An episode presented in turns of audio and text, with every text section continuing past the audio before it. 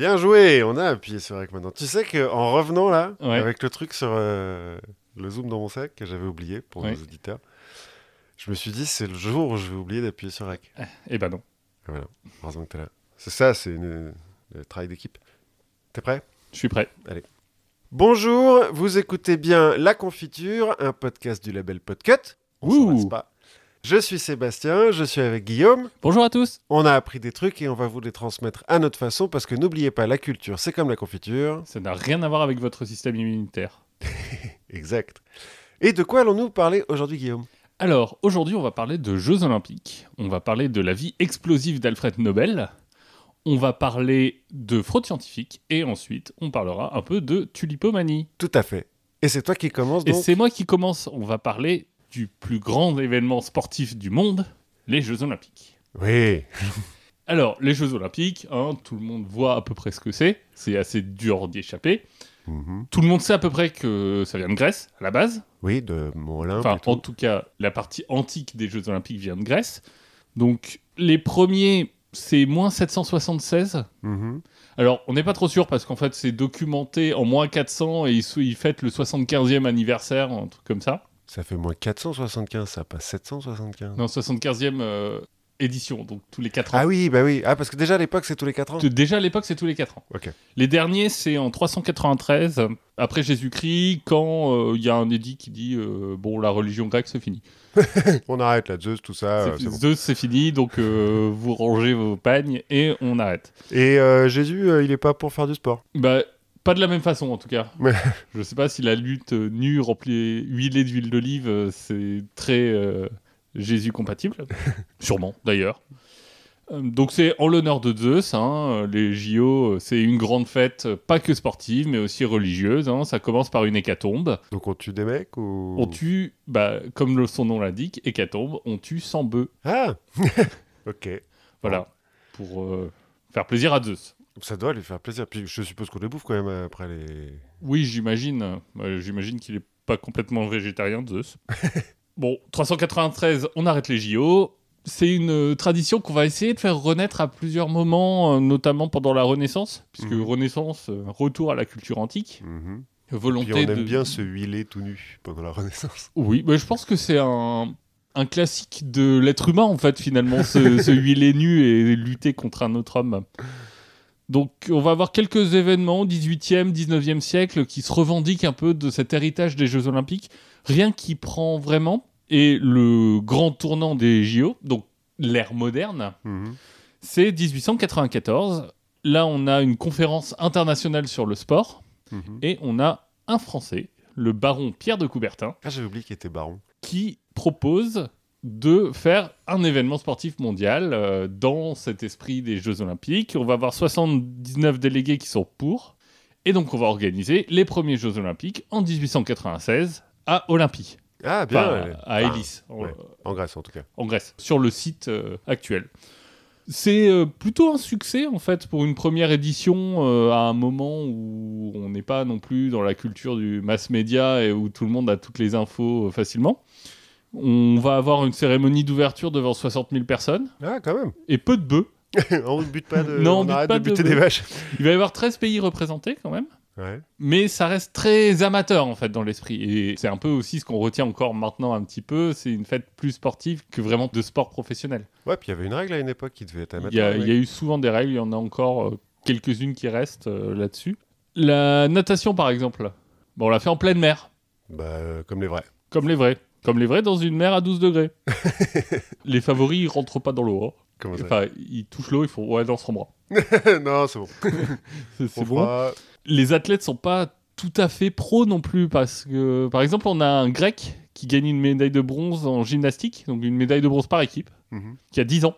Ah, il est souple, c'est souple. euh. Oui, voilà. Mais je, je ne sais pas si ça nous viendrait à l'esprit de faire participer un gamin de 10 ans au JO aujourd'hui.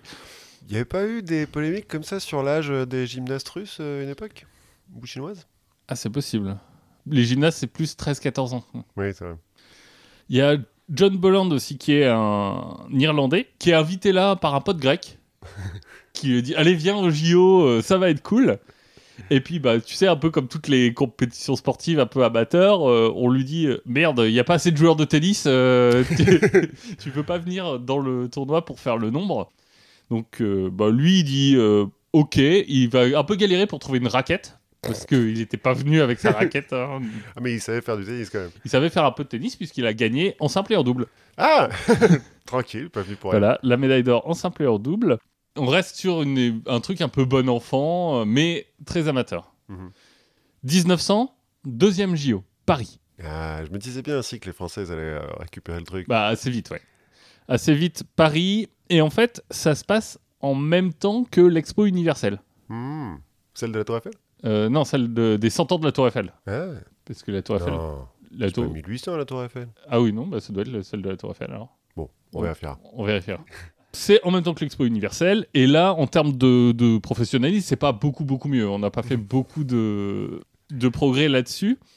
Et aussi, on a un, un vrai problème qui va être un peu récurrent au début des JO. C'est que finalement, on va avoir un- une sorte de concurrence, en fait, puisqu'on a à la fois les JO et à la fois l'Expo universelle. Hmm. Qui sont deux événements qui sont censés être, même si l'Expo universelle maintenant c'est un peu moins, euh, on en parle un peu moins, mais à l'époque c'est vraiment quelque chose d'hyper important. Et donc, bah, il y a un peu une concurrence entre les deux. Mais synergie, quoi. euh. Bah oui, c'est ça, c'est exactement ce qui va se passer. Parce que l'Expo universelle dit non, nous on va faire nos propres euh, jeux sportifs.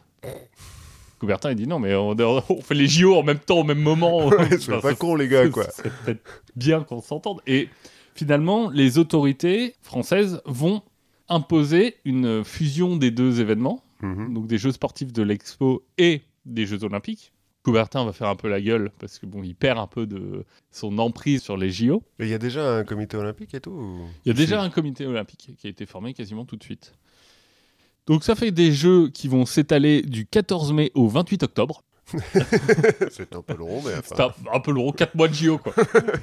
T'enchaînes sur 8 mois de Coupe du Monde et, et puis c'est Voilà. bon. Ton année, elle est faite. Le Tour de France. Bon.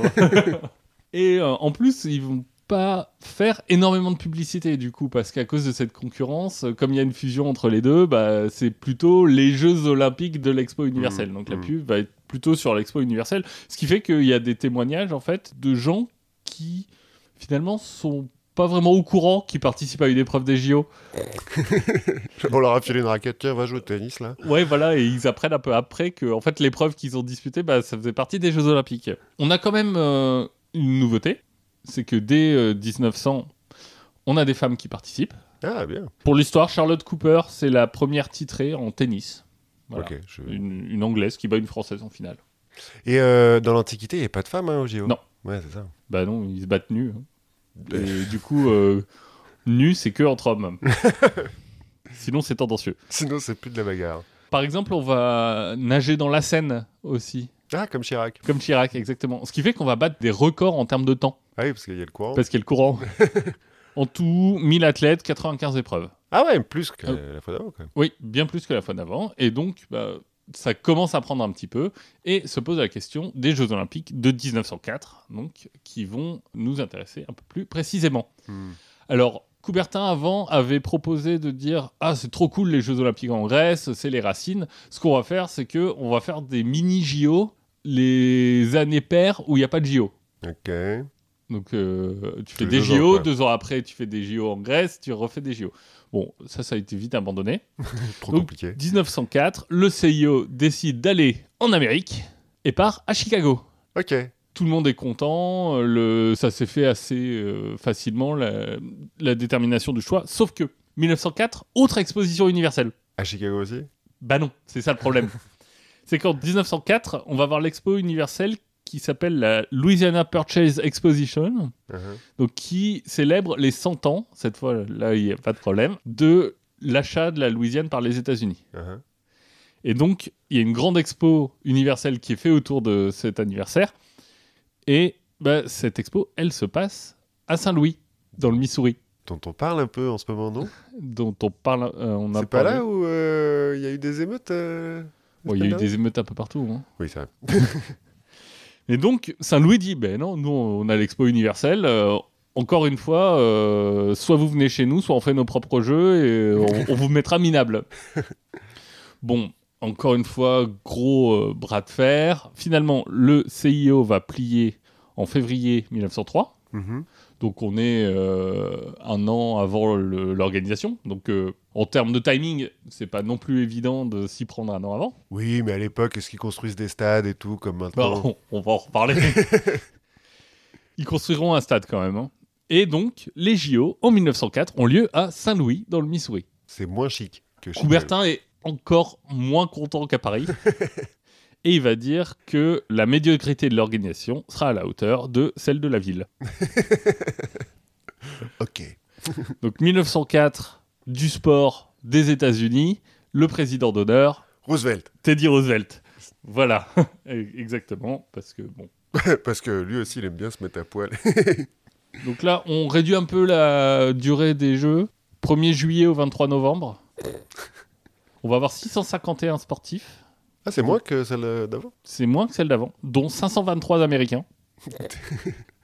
Dans 15 disciplines. Alors, je sais plus exactement, là, on, a- on avait 95 épreuves avant, mais 15 disciplines, tu peux avoir, euh, genre en, en athlétisme, tu vas en avoir plein. Oui, même en tennis, simple, double, triple.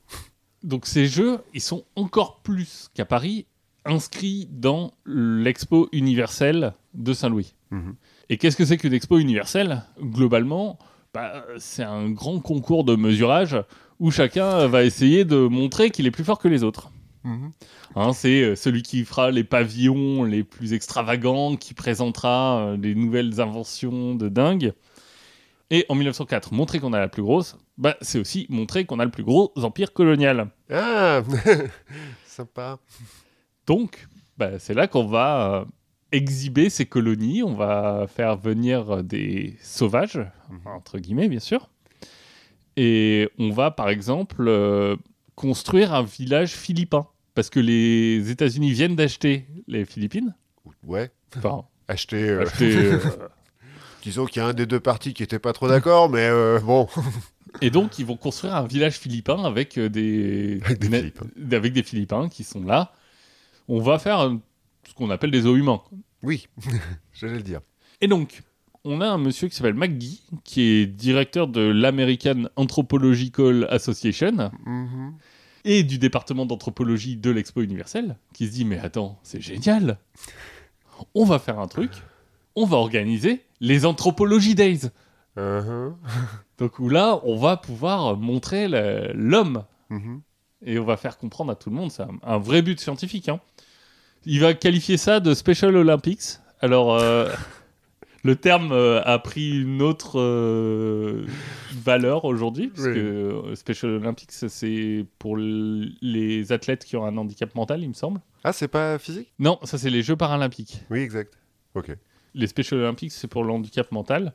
Et en fait, on va organiser une sorte de compétition, en gros, les blancs contre les sauvages. Normal. Normal. Et ça, ça permettra, à peu près scientifiquement, à l'aide de, de vraies données physiques, euh, Mhm. de montrer la supériorité de la race blanche. Mm, Oui, bien sûr. Le problème, c'est qu'en fait, dans les zoos, on est aux États-Unis quand même, dans leurs zoos humains, ben, c'est pas des esclaves, Oui. C'est des acteurs. Bah, c'est- puis c'est des vrais mecs de... des colonies ou pas? Oui, mais c'est des gens qui sont payés pour être là. quoi. Mhm. Et du coup, bah, quand on leur dit, bon, bah, maintenant tu vas faire les JO, bah, non. Enfin, c'est- pas dans mon contrat. Par exemple, mon agent. C'est ça, exactement. En plus, ils se disent euh, Mais qu'est-ce que c'est que vos histoires de, de sport là? C'est complètement ridicule. tu vois, euh, quand t'as des Ainu du Japon, par exemple, donc du nord de Japon, là, dans les neiges, euh, qui, qui disent du water polo, mais qu'est-ce que c'est que cette histoire? Vous allez dans l'eau volontairement vous... Volontairement pour vous faire des passes avec une vessie. Alors, qu'est-ce que c'est Donc, le water polo, on va le virer. Ouais. Et finalement, bon, ils vont quand même réussir à en convaincre quelques-uns. Mhm. Et ils vont pouvoir organiser le 12 et 13 août 1904 les Anthropology Days. Mhm. Donc c'est deux jours. Le premier jour, en fait, on va faire des sports européens. Mhm. Donc euh, le- du sprint, de la course, du saut, du tennis. hein. On parle pas mal de tennis dans les JO. Le problème, c'est que, bah, en fait, euh, chez les indigènes, on va les appeler comme ça, faute de, de noms un peu plus bienveillants. Bah, en même temps, il faut qu'on généralise, Oui. ils viennent de partout. Exactement. Et ben le problème c'est que eux, euh, ils ont aucune idée des règles. Bon, ceci dit, sur le sprint, ça va quoi. Bah, et c'est pas si évident que ça. Ouais Bah non, parce que le départ, quand est-ce que tu pars? Ouais, oui, c'est est-ce que le départ au pistolet, c'est un truc qui est complètement évident pour tout le monde oui, non, pas forcément. Pareil, l'arrivée. Quand est-ce que tu t'arrêtes? Quand est-ce que tu t'arrêtes? Il y a un ruban au bout. Mhm. Du coup, est-ce qu'il faut passer en dessous? Est-ce qu'il faut s'arrêter avant et pas le toucher? Non mais Oui, oui, non, mais c'est vrai. c'est con, mais quand tu connais pas, tu, Oui, oui, oui, non, mais tu sais pas. Et en plus, tu dois t'expliquer ça à des gens qui ont euh, une vingtaine de langues différentes Mhm. que quasiment personne ne parle. Bref, c'est un beau bordel. C'est un petit peu compliqué. Bon, ça tourne un peu court. En plus, le public est pas vraiment venu en nombre pour voir ça. Ouais. Mais on va se rattraper le deuxième jour avec des sports ethniques. Où là, on va faire participer les, les indigènes dans euh, des sports de chez eux. Mhm. Bon, on va avoir par exemple un match de lacrosse entre les Mohawks et les Iroquois. Ah, c'est le lacrosse Le lacrosse, c'est un sport qui vient des Indiens d'Amérique. Ah ouais. C'est un sport traditionnel. Alors j'imagine que ça a été modifié un peu. euh, Mais bon, là aussi, ils sont à, à l'aise. Mais on va faire de la lutte, euh, du tir à l'arc, euh, du grimper à l'arbre. Parce que bon, c'est des sauvages quand même. hein. Et du lançage de lance. Enfin, tu vois. euh, Ouais, ouais, ouais. on- Et bon, déjà, ça intéresse personne. Et en plus, bah, c'est un peu un échec scientifique. Parce que bon, le, Oui, que tu peux comparer. Ouais, tu peux rien comparer. Enfin, c'est un peu stupide, quoi. le- toute la pensée qu'il y a derrière. Donc, échec populaire, échec scientifique, mais c'est un grand succès raciste, puisqu'on prouve bien que les sauvages sont incapables de courir le 100 mètres et que même quand ils font du lançage de lance, bah, ils n'arrivent pas à battre les records de lancer de javelot. Quoi. Oui, en même temps, une lance et un javelot, c'est pas la même chose, quoi. Bah non, euh, on en discutait. Une lance, c'est pas fait pour être lancée. Voilà. Il y a un très bon euh, thread sur Twitter euh, là-dessus. Une lance, ça ne se lance pas. Ben non. Mais ils disent, vous voyez, euh, même ces gens qui sont habitués à se battre avec des lances toute leur vie dans le- la brousse, là, ils Comme sont s'ils faisaient que ça de leur si- journée. Ouais, exactement, comme si tout le monde faisait que ça de sa journée. Bah, ils sont pas capables de lancer le javelot plus loin que nos athlètes blancs à nous. quoi. Donc, grand succès raciste. Oui, oui, effectivement. Et puis, d'une rigueur scientifique, euh, hein, quand même. Oui, bah, exactement. On reviendra sur les expériences scientifiques de 1904. Il y, a- il y en a une autre qui est assez euh, intéressante. En 1904 aussi, j'ai noté la participation de George Heiser. Donc George Heiser, qui c'est C'est un Allemand à la base. Il est né à Kiel, donc en 1870, et il émigre quand il a 14 ans aux USA. Mhm. Et aux USA, il va aller à Saint-Louis, donc, et il va rejoindre la Concordia Turnverein. Alors les Turnverein, qu'est-ce que c'est? C'est des clubs de gymnastique Mhm. qui sont assez populaires à cette époque-là aux États-Unis et en fait qui viennent d'un héritage allemand de la gymnastique. Donc c'est vraiment des clubs qui sont principalement euh, composés d'Allemands, Mhm. mais qui s'ouvrent, enfin d'émigrés allemands. Et donc on a une culture de la gymnastique comme ça. Et lui, il trouve ça trop cool la gymnastique. il est hyper fan de gymnastique. Bon, il est comptable aussi, Oui, mais bon, il faut bien gagner sa vie. Mais euh, la comptabilité, ça passe derrière la gymnastique. Sauf que, accident de train, il va perdre une grande partie de sa jambe gauche. Du coup, bah, il va être obligé d'abandonner la comptabilité. Parce que la gymnastique, non, par contre, euh, Ah bah non, il va s'entraîner d'arrache-pied pour, c'est Euh, de le dire. exactement, pour euh, se qualifier aux Jeux Olympiques. Il va arriver au JO avec une jambe de bois quand même, qui camoufle un peu au départ dans sa carrière. Bon, autant dire qu'il n'est pas favori. Oui. En 1900, on avait une épreuve de gym. En 1904, on a 12 épreuves, dont 7 sur une seule journée. Mhm. Donc- Ouais, faut quand même être. euh, une journée un peu fatigante. Donc Heiser, en fait, il a déjà réussi à gagner le bronze par équipe en gymnastique athlétique. Alors, j'ai pas réussi complètement à comprendre ce que c'était que la gymnastique athlétique. J'ai l'impression que c'est euh, des sauts et des trucs comme ça, mais C'est peut-être celle au sol, là. non, non, c'est différent de la gym comme on le conçoit nous. Mhm. C'est un mélange de course et de gym. Ok. Bon. Euh, Si ça euh, vous intéresse, envoyez-nous des explications sur la gymnastique athlétique. Et donc fin octobre, il va se présenter aux épreuves. Et euh, finalement, on va avoir deux Américains qui vont se démarquer, Heiser et un autre qui s'appelle Anton Heider. Qui doit être aussi venir Il est tout aussi américain. et Heider va gagner 5 médailles d'or et 6 au total. Ouais, pas mal. Mais Heiser, il va gagner 3 médailles d'or au bar parallèle, saut de cheval et au grimpé de corde. Ah, c'est de la gym, ça Ouais, c'est de la gym, 25 mètres de grappée de corde avec une jambe de bois. Hop. Ouais, remarque, ouais. Deux en argent au concours général et au cheval d'arçon. Et une en bronze à la barre fixe. Donc six médailles. Putain. Six médailles avec une jambe en moins. Alors, cela dit, au bar parallèle et au cheval d'arçon, par exemple, bon, c'est peut-être un petit peu moins, c'est surtout les bras qui bossent, quoi.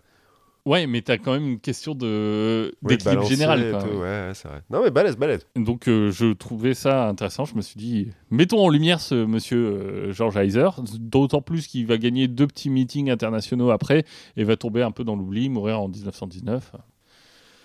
La, Un compta- autre, euh, la comptabilité, c'est dangereux pour la santé. Oui, c'est ça. Un, un autre événement qui m'a marqué, puisqu'on en parlait tout à l'heure, le water polo. Oui. Le water polo, il y a quand même une compétition. Bon, alors une compétition. euh, les Américains, ils sont un peu patriotiques, on l'avait vu avec la course de 1908. Euh, là, pareil, water polo, il y a trois équipes qui sont toutes les trois américaines. Oui, bon. Il y a une équipe allemande qui a dit euh, Mais nous, on peut participer. On leur dit Non, restez chez vous. Et euh, je sais pas si euh, bien leur en appeler, puisque c'est le New York Athletic Club qui gagne les JO. Mhm. Et en fait, ça se fait dans un des lacs artificiels qui est euh, dans le parc de l'Expo universelle. Mhm. Sauf que, en fait, l'Expo universelle, bah, c'est aussi ce qu'on appelle une foire. Mhm. Et donc, euh, il y a un peu de tout. Il y a des bestiaux, il y a des. et notamment les bestiaux bah, euh, qui chient dans le lac. Donc, on aura trois morts de fièvre typhoïde à cause de la pollution de l'eau. Voilà. Voilà, euh, l'organisation un petit peu, bon. Ouais, Peut-être que c'est pas une très bonne idée, finalement, d'allier Jeux Olympiques et Exposition universelle. Et on en arrive à l'épreuve reine des JO, qui est Le 100 mètres? Alors non, tu vas me dire, on en arrive à l'épreuve reine des JO qui est le marathon. Ah oui, bien sûr. Le marathon, hein. Ah, voilà. Le marathon, c'est une épreuve en fait qui a été créée spécialement pour les JO. Le premier marathon, c'est 1896 en Grèce. Ah ouais. Et c'est censé être une sorte de trait d'union symbolique entre la culture antique des JO et les nouveaux Jeux Olympiques. Donc c'est vraiment une épreuve qui a été faite spécialement. euh, c'est un pote de Coubertin qui a dit euh, Attends, j'ai entendu parler de cette histoire euh, du mec qui a couru de marathon à Athènes pour expliquer qu'il y avait une victoire contre les Perses, il me Mhm. semble, et qui est mort sur place, euh, machin, si on lui rendait hommage.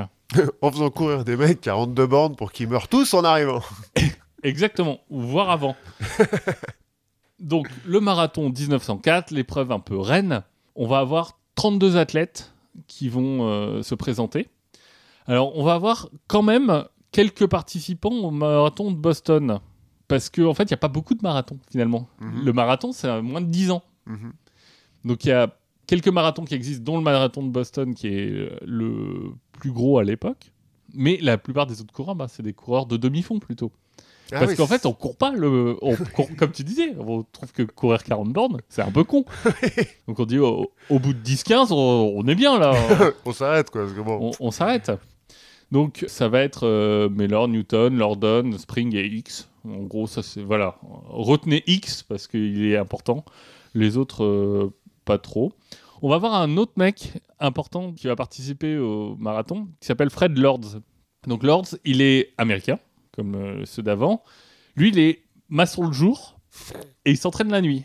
D'accord. Mais il a gagné une course qui a été organisée par l'association amateur euh, d'athlétisme. Et donc, euh, il a eu le droit de participer au JO. Bon, il a gagné une course de 5 miles. Mais bon, 5 miles, ça fait euh, 8-9 km. Oui, bon. Bon, ça- Voilà, ça, il- fera le job, quoi. Une fois que t'as couru 9 bornes, euh, 40 finalement. voilà, on, a, on va voir 10 Grecs qui vont participer. Parce que, bon, les JO, c'est important pour eux. Mhm. Bon, il y en a aucun qui a jamais couru un marathon non plus. hein.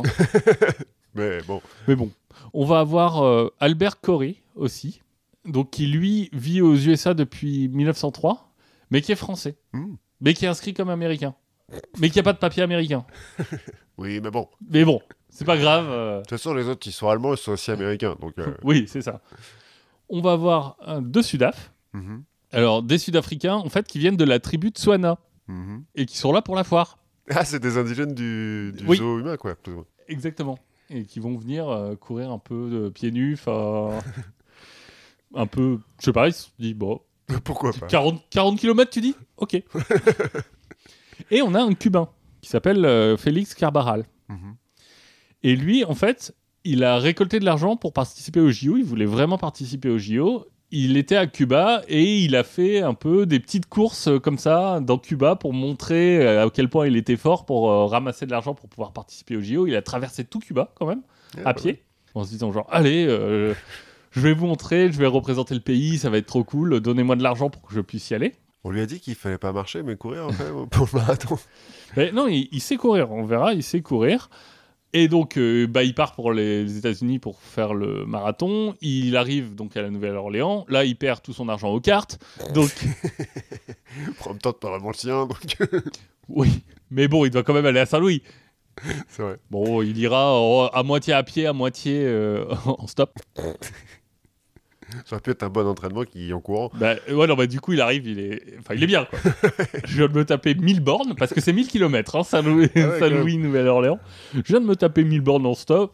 Je suis bien. Je suis chaud là, les gars. Filez-moi un peu d'eau, on y va. Surtout quand tu vois le stop en 1904, à mon avis, Oui. c'est pas de tourpeau. Donc, le départ est donné le 30 août. On le fait à 15h, hein. comme ça il fait bien 32 degrés.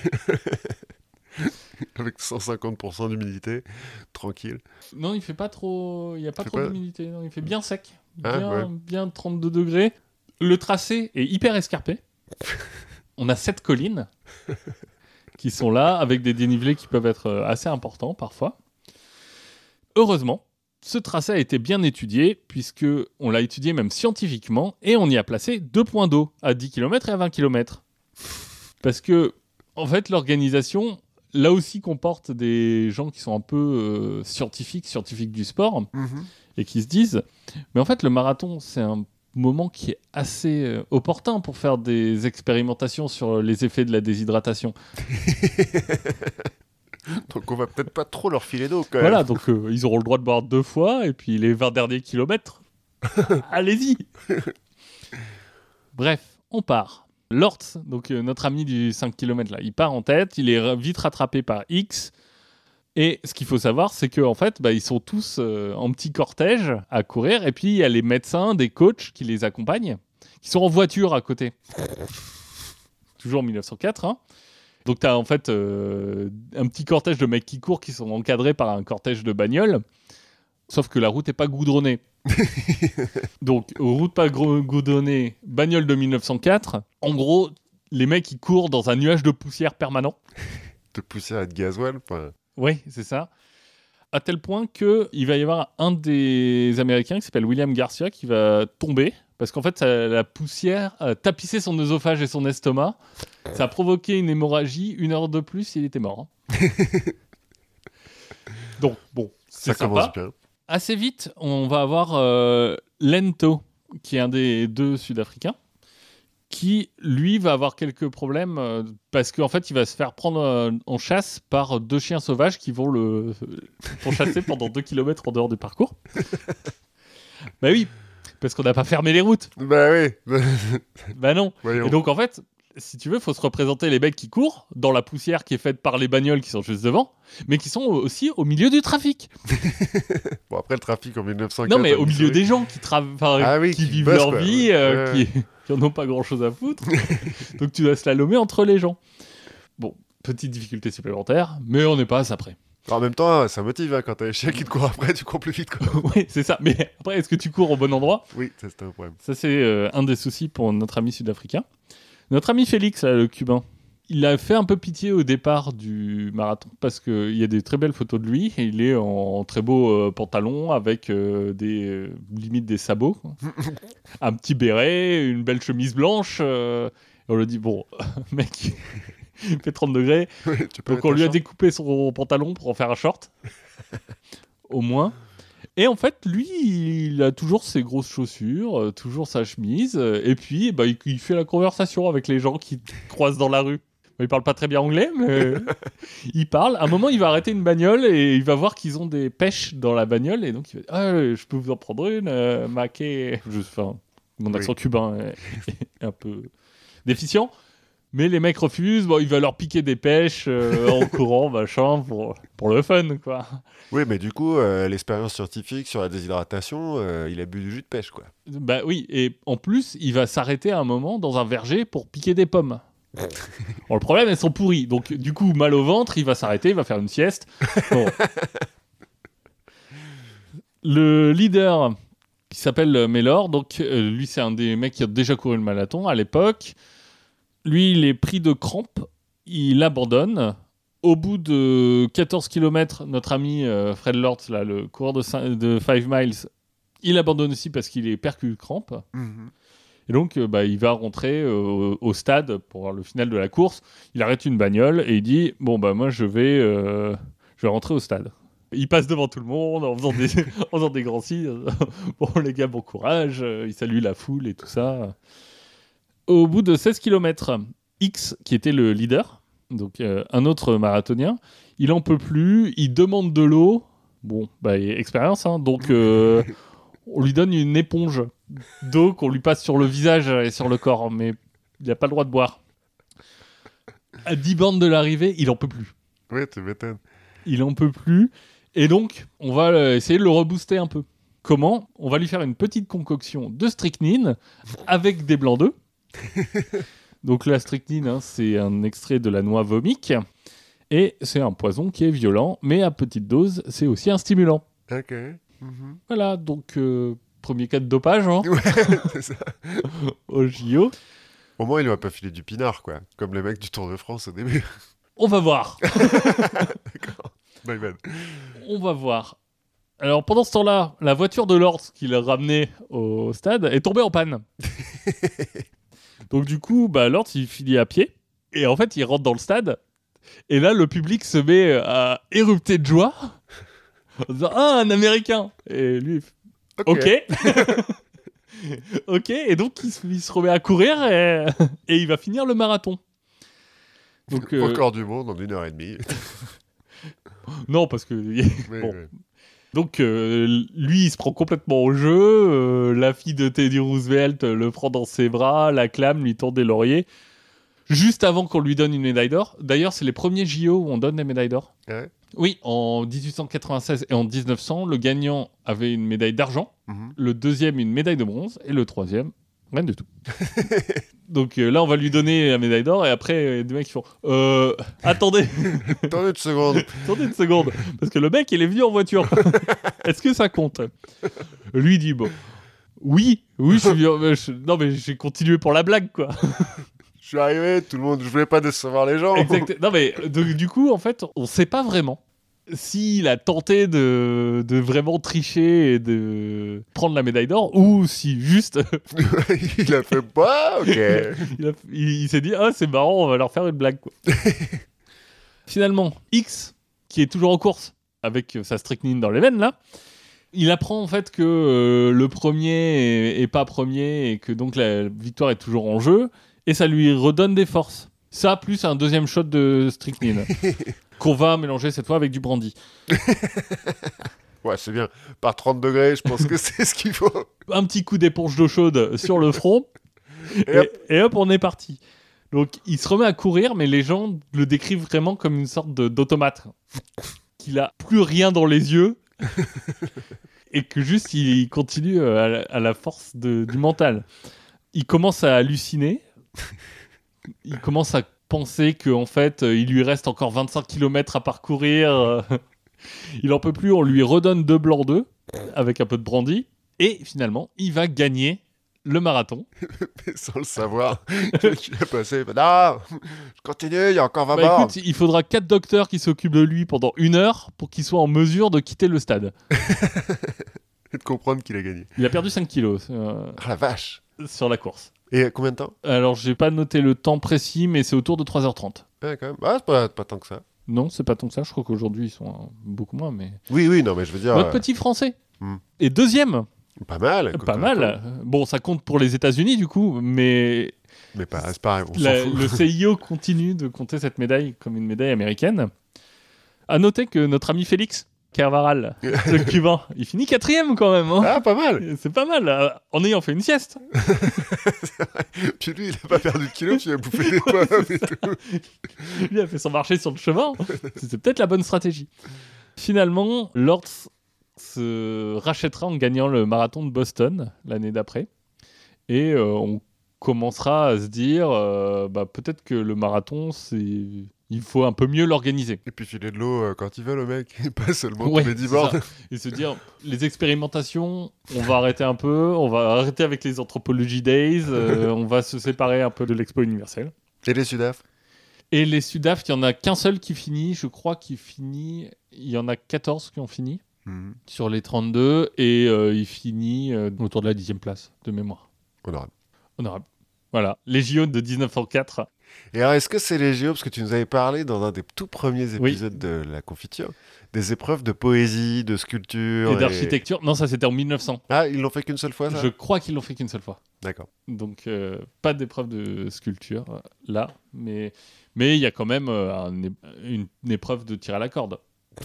Ouais, mais ça, à la limite, bon, c'est un sport dont les règles sont un peu floues, mais c'est quand même du sport, quoi. Tu tires, Oui. tu vois, sur un truc. Oui.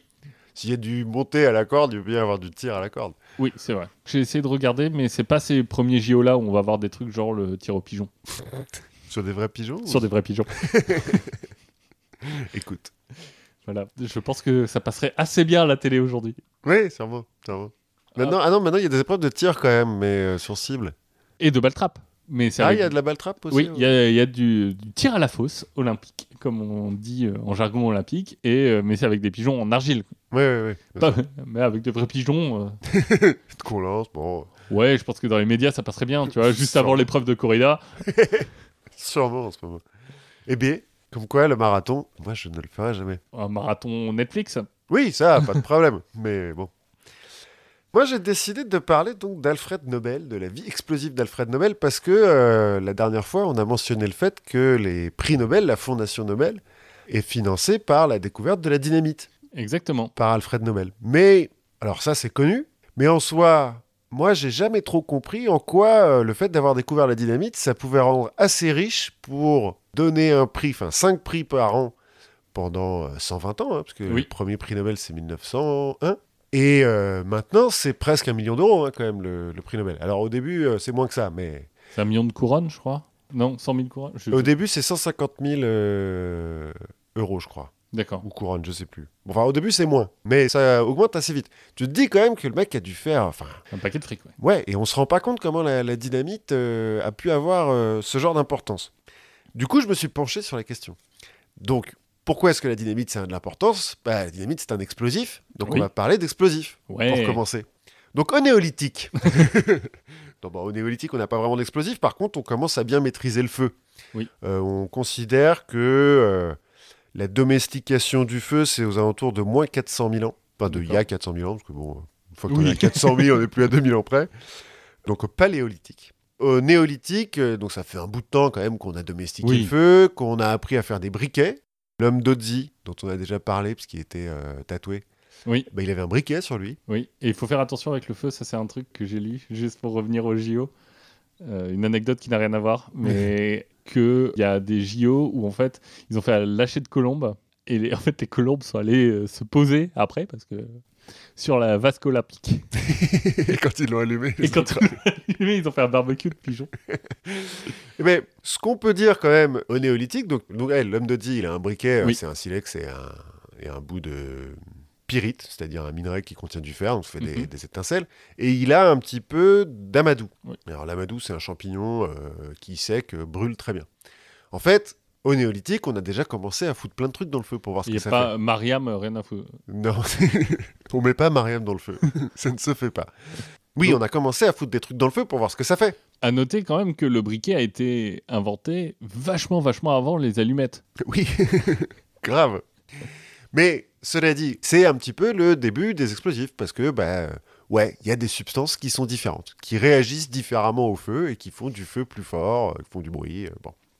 Vers, enfin, vers, en moins 424 avant Jésus-Christ, Thucydide commence à parler de lance-flamme. En fait, c'est la première mention de ce qu'après on appellera le feu grégeois. D'accord.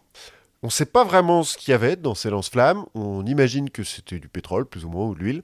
C'est les débuts d'utilisation de substances euh, inflammables et À mises sous pression Un but militaire. à but militaire. Donc le feu grégeois, un petit peu euh, dans l'Antiquité grecque. Ensuite, ça va se perdre. Mais ça va revenir au moment de l'Empire byzantin. En fait, c'est un petit peu la botte secrète de l'Empire byzantin. Notamment quand euh, Constantinople est assiégée par les flottes arabes en 672 et en 717, bah, les Byzantins, ils ont du feu grégeois, pour le coup du vrai feu grégeois, avec des lance-flammes. Et du coup, ils crament les bateaux. Ouais, parce que quand t'es dans ton bateau et qu'il commence à cramer, c'est chiant. oui, surtout que un des principes du feu grégeois, c'est que ça brûle sur l'eau. Aussi. et qu'il faut, ça, ça s'éteint pas avec l'eau. En fait, c'est vraiment euh, genre le- leur euh, technique secrète, quoi, aux Byzantins. Ce qui fait que c'est hyper secret et c'est hyper cloisonné. Au point qu'on a un peu perdu la recette du feu grégeois byzantin oui. et qu'on sait pas vraiment ce qu'il y avait dedans. Tout ce qu'on sait, c'est que ça brûle sur l'eau, que ça fait du bruit quand ça s'enflamme, D'accord. et qu'avec leur lance-flamme, ils peuvent le lancer assez loin. Ok. Leurs lance-flammes qui sont mis sous pression. Tout ça nous fait supposer quand que... tu dis lance-flamme, c'est lance-flamme comme on se l'imagine euh, à la Alien ou c'est lance-flamme, euh, c'est un truc qui lance des sortes de grenades enflammées? Alors on a, ils ont déjà des grenades. Oui. Mais les lance-flammes, là, c'est plus des siphons, en fait, qui envoient, parce que le feu grégeois, Oui. c'est liquide, hein, c'est une sorte Oui. d'huile, qui envoie l'huile, et l'huile est enflammée, alors, soit au moment où elle est envoyée, euh, parce qu'il y a une flamme devant Oui. le lance-flamme, soit, selon comment est fait le feu grégeois, en touchant l'eau. D'accord. Ce qui fait dire à certains euh, scientifiques maintenant que euh, ce feu grégeois devait contenir des substances qui s'enflamment en touchant l'eau. Oui. Par exemple, l'oxyde de calcium. En fait, on imagine, par déduction, que ce feu grégeois, il est composé de pétrole brut avec du salpêtre et de l'oxyde de calcium. D'accord. Le pétrole brut, dans la région, euh, il y en a, Oui. c'est facile à trouver. Le salpêtre, euh, bah, euh, ça sointe en fait des murs qui sont un peu humides, donc voilà, on en a aussi. Ça fait longtemps qu'on on s'est rendu compte que quand on fout du salpêtre dans le feu, bah, ça crame un peu plus. Et l'oxyde de calcium, j'ai pas bien compris comment ils en trouvaient, mais ça se trouve. Bah, c'est de la chaux, non? Enfin, euh, Oui, ça se trouve d'ailleurs. Ou peut-être en cramant les os de leurs ennemis. On a vu que ça marchait aussi. Comme quoi, hein, expérimenter en foutant des trucs dans le feu. Voilà. Des fois, euh, on ne sait pas. Bref, à peu près au même moment, donc on est euh, au 7e siècle, en Chine, des alchimistes mélangent du salpêtre, du charbon de bois et du soufre, à l'origine pour trouver un élixir d'immortalité. Bon, à la place, ils trouvent la poudre noire. Alors, en termes d'immortalité, je suis pas sûr que ce soit un truc. euh, C'est pas fou. Alors cela dit, euh, la poudre noire, euh, comme il y a du salpêtre et du soufre dedans, ça peut servir de vasodilatateur et tout, mais enfin, ne faites pas ça chez vous. Oui. Toujours est-il, le- le- les premiers mecs qui parlent de ça, ils disent bon, alors ça marche pas pour l'immortalité, puis faites attention quand vous le fabriquez, parce que des fois, ça fait beaucoup de bruit et beaucoup de feu très vite. Si ça explose, ça explose. Voilà. En 1044, donc quand même 400 ans plus tard, il y a des descriptions de grenades qui sont faites avec donc cette poudre euh, explosive. On pense qu'en fait elles ont été euh, créées avant, mais euh, les Le- oui, textes qui en parlent, Le temps qu'on en parle, Voilà. bah, c'était peut-être aussi des secrets. sûrement. En 1130, on commence à remplir des tubes de bambou avec de la poudre noire, de foutre des flèches au bout du tube, allumer la poudre noire, et pouf, ça fait partir la flèche, c'est les premières armes à feu. Oui. Alors j'ai lu aussi que, alors ils s'en servaient de lance-flammes, bon, de lance-flèches, et puis qui, de temps en temps dans leur tube là, ils mettaient des rats. Parce que du coup, ça balance le rat chez les ennemis, le rat enflammé. Et alors il semblerait que, au milieu de la cavalerie, par exemple, des rats enflammés, ça fout un peu le bordel. Parce que les chevaux ont peur des rats enflammés. Bon, Bah, je crois que c'est chez les Chinois aussi qu'ils avaient une arme un peu plus primitive, mais qu'en fait, ils avaient des sortes de balistes montés à cheval, de balistes en fait qui sont entraînés par les roues. ah oui, oui, Et donc en fait, plus le cheval avance, plus ça tire. Et donc ce qu'ils faisaient, c'est qu'ils mettaient le feu à la queue du cheval, qui fonçait vers les lignes ennemies en tirant des flèches euh, sans pouvoir s'arrêter. Enfin, peut-être pas très précis comme arme. Non.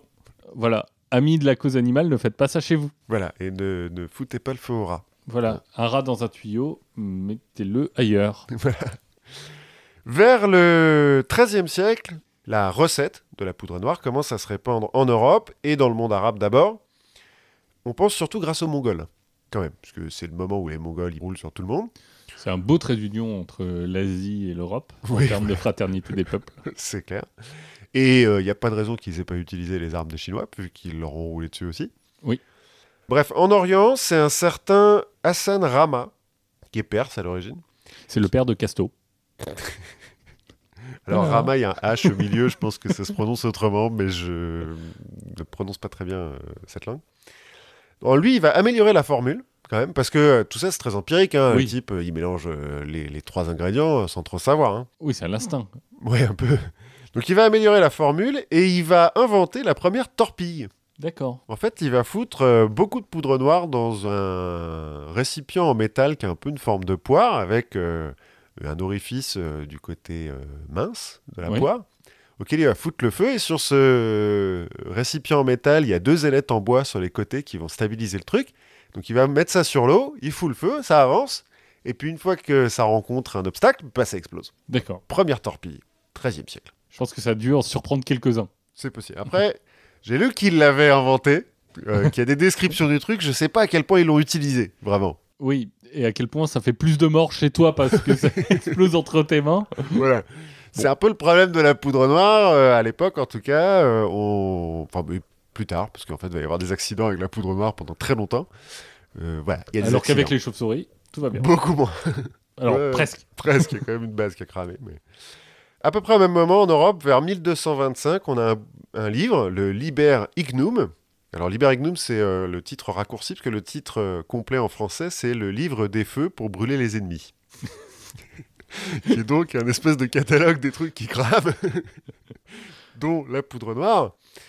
Et ça, ça va être repris par Roger Bacon, qui est un moine, euh, qui est un des inventeurs de la technique scientifique, de la rationalité, etc. Et Albert Legrand aussi, moine, au XIIIe Bacon siècle. qui doit s'y connaître en feu. Pardon? Bacon Peut-être.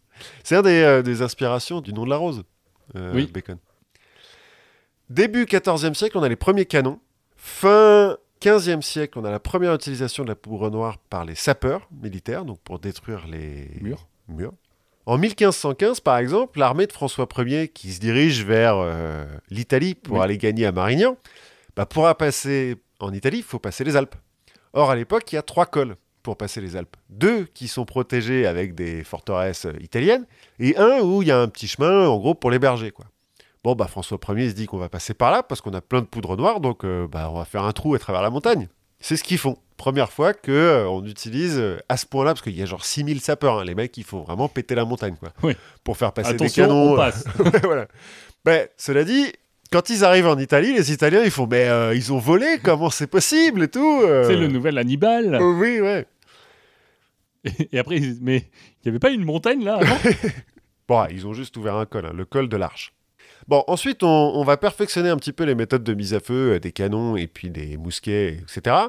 Mais en gros, il n'y a pas d'amélioration du côté de l'explosif. On va continuer à utiliser la poudre noire, donc on va un petit peu améliorer le mélange, mais, mais c'est tout. De temps en temps, on va rajouter des trucs dedans pour faire des feux d'artifice, pour que ça soit joli, mais euh, à part ça, c'est le seul explosif qu'on a à notre disposition pendant presque 1000 ans.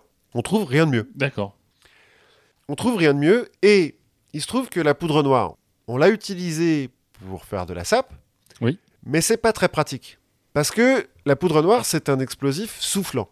C'est-à-dire qu'au moment où ça explose, ça explose sous le régime de la déflagration. Donc c'est rapide. Non, justement, c'est pas si rapide que ça. En fait, la déflagration, ça veut dire que la réaction explosive au sein de la poudre noire, du tas Oui. de poudre noire avec qui tu mets le feu, elle se fait à une vitesse inférieure à celle du son dans l'air. D'accord. inférieure à 400 mètres par seconde. En fait, c'est la flamme qui transmet la réaction. D'accord. Et cette flamme, dans la poudre noire en tout cas, ne va pas plus vite que 400 mètres par seconde.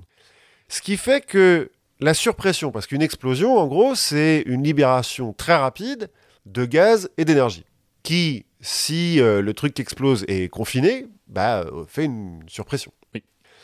Un explosif soufflant, si tu le mets contre un mur, la surpression, elle va partir du côté de moindre résistance, c'est-à-dire qu'elle va partir à l'opposé du mur. Ça va pas péter le mur.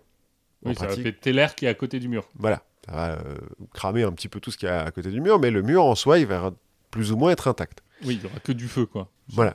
Pour que on puisse utiliser la poudre noire en sapage, déjà, il faut en mettre beaucoup, et puis il faut le mettre dans un milieu confiné, c'est-à-dire qu'il faut creuser en dessous de l'endroit où tu veux aller péter ton mur ou Oui. ton bout de montagne, et ensuite foutre ta poudre noire, et puis refermer. Parce que si tu refermes pas, tu vas juste faire euh, mettre du feu dans le trou. Quoi. Oui. Comme. euh, Enfin bref. Comme, euh, voilà. Autre problème de la poudre noire, ça fait énormément de fumée et beaucoup de résidus. Ce qui fait que les armes à feu s'encrassent hyper vite. Oui.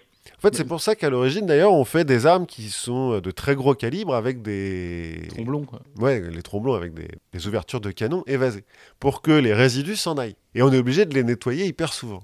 Et on le voit ça de temps en temps dans les films euh, en costume qui sont un petit peu réalistes. Parce qu'ils ont leur long bâton avec. euh, pour nettoyer. Et puis, quand il y a une, une bataille napoléonienne, par exemple, bah, les mecs, ils commencent à se tirer dessus. Au bout de trois minutes, il y a de la fumée partout. Plus personne sait ce qui se passe, quoi. Oui. C'est peut-être pour ça qu'ils sont en bleu et en rouge, les mecs, tu vois. C'est qu'il faut qu'on les voit, quoi. Ça pose des problèmes. Bref. Donc, pendant mille ans, on a que ça. Et puis, au XVIIIe siècle, l'avènement de la rationalité, en fait, va faire se séparer la chimie de l'alchimie. Oui. Avant, c'est un peu euh, les mêmes. Hein. euh, bon, Oui. ils mélangent des trucs et puis ils voient ce que Euh, ça fait. quoi. Comme les scientifiques sont souvent des moines. Oui. Enfin, à l'époque, on avait des savants, quoi. Voilà, c'est ça. Maintenant, la chimie devient une science, entre guillemets. Parce que, bon, ça reste de la chimie, mais... euh, Oui. Mais c'est un petit peu plus sérieux ce qu'ils font. Et puis surtout, ils... Bon, ils vont continuer à goûter pendant longtemps ce qu'ils font, mais ils font un peu plus gaffe. Et donc, ça donnera le LSD. c'est vrai. Et donc, euh, en 1788, par exemple, Claude-Louis Berthollet, un Français, va découvrir le fulminate de mercure. Le fulminate de mercure, c'est un explosif détonant. C'est-à-dire que quand ça explose, ça explose sur le régime de la détonation. C'est-à-dire que la réaction explosive, en fait, elle va plus vite que la vitesse du son. En l'occurrence, pour le fulminate de mercure, elle va à 4250 mètres par seconde. Oui, ça commence à être Mac 10, un truc comme ça. Voilà, c'est beaucoup. Et donc, en fait, c'est l'onde de choc qui est créée par cette vitesse qui va transmettre la réaction explosive. Et ça explose donc beaucoup plus fort. Et surtout, la surpression va s'appliquer sur le... la zone de plus forte résistance. C'est-à-dire que cette fois-ci, si tu le mets contre un mur, c'est ça va péter le mur avant de péter ce qui est à côté. À cause de l'onde de choc. Révolution. Ah bah, ça change tout. Ça change tout. Cachez vos murs. Faites attention. Bon, euh, en 1788, euh, il en fait euh, quelques grammes hein, de fulminate de mercure. Mais dès 1800, il y a un Anglais. Et deux, trois jolis trous, j'imagine, chez ses voisins. Pardon. Excusez-moi, pas fait exprès.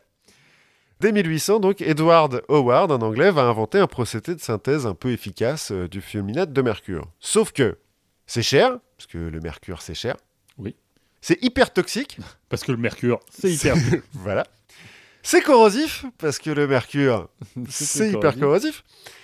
Et puis c'est sensible à l'humidité, comme l'était la poudre noire, parce que la poudre noire mouillée, Oui. euh, ça ne marche pas. Mais c'est aussi hyper instable. Un choc peut faire exploser le truc. Autant la poudre noire, ça reste un peu stable. Oui. Bon, si tu fous le feu, ça explose, mais euh, si tu tapes dessus, ça va à peu près. Le fulminate de mercure, si tu tapes dessus, ça explose. C'est intéressant. Alors, sur le coup, du coup, les mecs, ils font bon, euh, on va peut-être pas euh, l'utiliser trop dans les armes à feu. Surtout que comme c'est un explosif détonnant, donc brisant, si tu mets que du fulminate de mercure dans un canon, bah, ça va péter ton canon, ça va pas faire partir le, le boulet. Donc les mecs, ils sont là, genre bon, hein, dommage, on a trouvé un autre explosif, mais euh, ça sert à rien. Pas tout à fait, dit un certain chasseur anglais, qui trouve que quand il chasse euh, le perdreau et que quand il tire, bah, il y a de la fumée, parce que c'est de la poudre Oui. noire. Il y a une amorce en fait de poudre noire très fine, mais donc euh, comme on voit dans certains films, il appuie sur la gâchette, ça fait pchit, il y a plein de fumée blanche, et après la balle elle part. Le perdreau, pas con, Il voit la fumée. il a compris, il voit la fumée, se barre. Et donc ce chasseur, il se dit, putain, ça fait chier. Il a entendu parler du fulminate de mercure, et il se dit, mais attends, si mon percuteur, là, mon silex qui vient percuter, Oui. puisque le fulminate de mercure, ça explose sur un choc, si je mets du fulminate de mercure, un tout petit peu, ça va exploser, ça va foutre le feu à la poudre noire, et ma balle, elle va partir tout de suite sans fumée. Oui. Il vient d'inventer l'amorce, la balle à amorce, qui sont encore utilisées maintenant. Oui. Le fulminate de mercure va être utilisé très longtemps, jusqu'à la Deuxième Guerre mondiale, dans les amorces.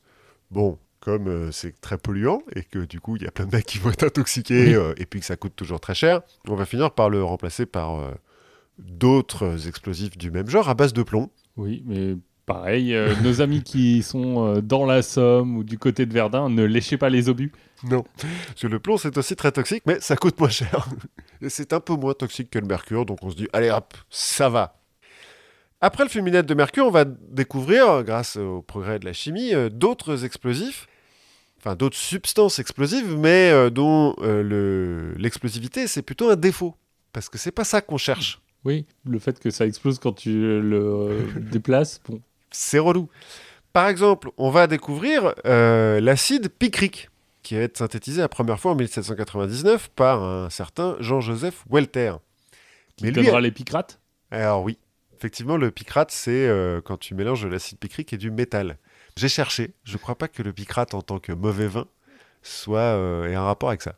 Mais je effectivement, ne pas. picrate, ça vient là. Et donc Jean-Joseph Welter, à la base, quand il découvre l'acide picrique, il va appeler ça le jaune amer de Welter. Parce que c'est jaune, c'est amer, parce que bon, bah, il goûte tout. hein. Ah oui. voilà. Et à la base, il veut s'en servir de teinture jaune. Bon, il se trouve de- que ça et de explose. sirop, quoi. Et. Bon, il se trouve que ça explose. Ce qui fait que euh, c'est un peu relou quand tu es en train de teindre euh, ta laine. Ouais, ou quand tu veux trinquer. Mais voilà, lui, il voulait pas. Il va falloir attendre quand même 1885 avant qu'on l'utilise vraiment comme explosif, l'acide picrique. Parce que euh, on va l'utiliser, ça va devenir la mélinite. Parce que t'imagines si tu teins tes vêtements, est-ce qu'ils deviennent explosifs après? Non, en fait, après, ils sont plus explosifs, mais ils sont inflammables, par contre. On va y revenir. Et puis, à partir de 1838, euh, ça va s'accélérer un petit peu. 1838, Théophile Pelouse, Théophile Jules Pelouse même, va découvrir le papier nitré, qui est lui aussi très inflammable. C'est ce qui va euh, après servir aux magiciens. euh, Oui, euh, faire de- le- papier qui, voilà, qui s'enflamme et sans résidus ou presque. En 1846, euh, Sean Bain, qui est euh, allemand, comme son nom l'indique, va se rendre compte qu'en fait le papier nitré c'est de la nitrocellulose, Oui. qu'on fait à partir de coton, c'est Mhm. facile à produire. Problème, la nitrocellulose c'est très inflammable et c'est très explosif et on ne sait pas trop comment euh, l'utiliser pour l'instant. En revanche, plus tard, on en fera des pellicules euh, pour le cinéma qui Oui. ont tendance à brûler euh, très vite. Les premières fibres synthétiques qui ont tendance à, À brûler brûler, très très vite. vite. On va appeler ça la soie de belle-mère pour cramer sa belle-mère rapidement. Et des balles de ping-pong. D'accord. Des balles de ping-pong, c'est en nitrocellulose, elles brûlent euh, très vite aussi, euh, Oui. les balles de ping-pong.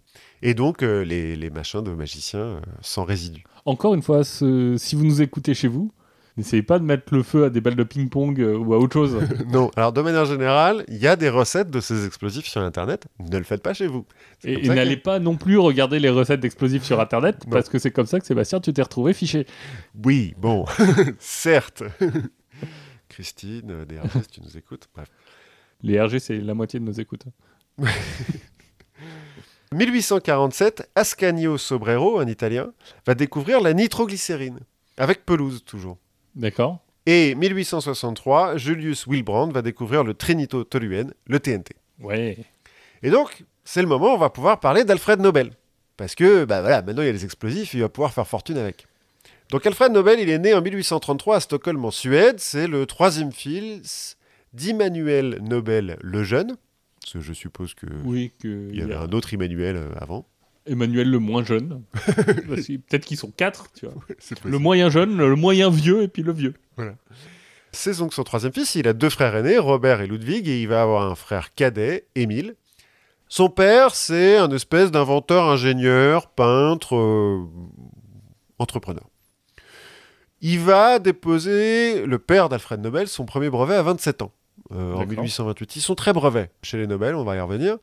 En 1833, il va faire banqueroute en Suède parce que en fait, euh, il s'est spécialisé dans la torpille et euh, la Suède à cette époque-là est plutôt pacifiste, donc euh, Ouais. bah, peu de débouchés. Il va partir en Finlande en 1837 et il va atterrir à Saint-Pétersbourg en 1838. Où là, on est moins pacifiste. On est moins pacifiste. Il va présenter son prototype de mine sous-marine au tsar Nicolas I. Alors, à l'époque, on appelle torpille et mine sous-marine, euh, c'est la même chose. Donc, je suis Oui. pas bien sûr. c'est de- un explosif qui est dans l'eau, quoi. Voilà, plus ou moins. Donc il va présenter ça au tsar, qui va trouver ça vachement bien, qui va lui filer une subvention, et donc il va fonder une usine d'armement, la fonderie et atelier mécanique Nobel et Fils. Parce qu'il fait venir ses fils, vu que ça marche et qu'il a un peu d'oseille. Bah, c'est bien va de faire croquer la famille. Ouais, ouais, ouais.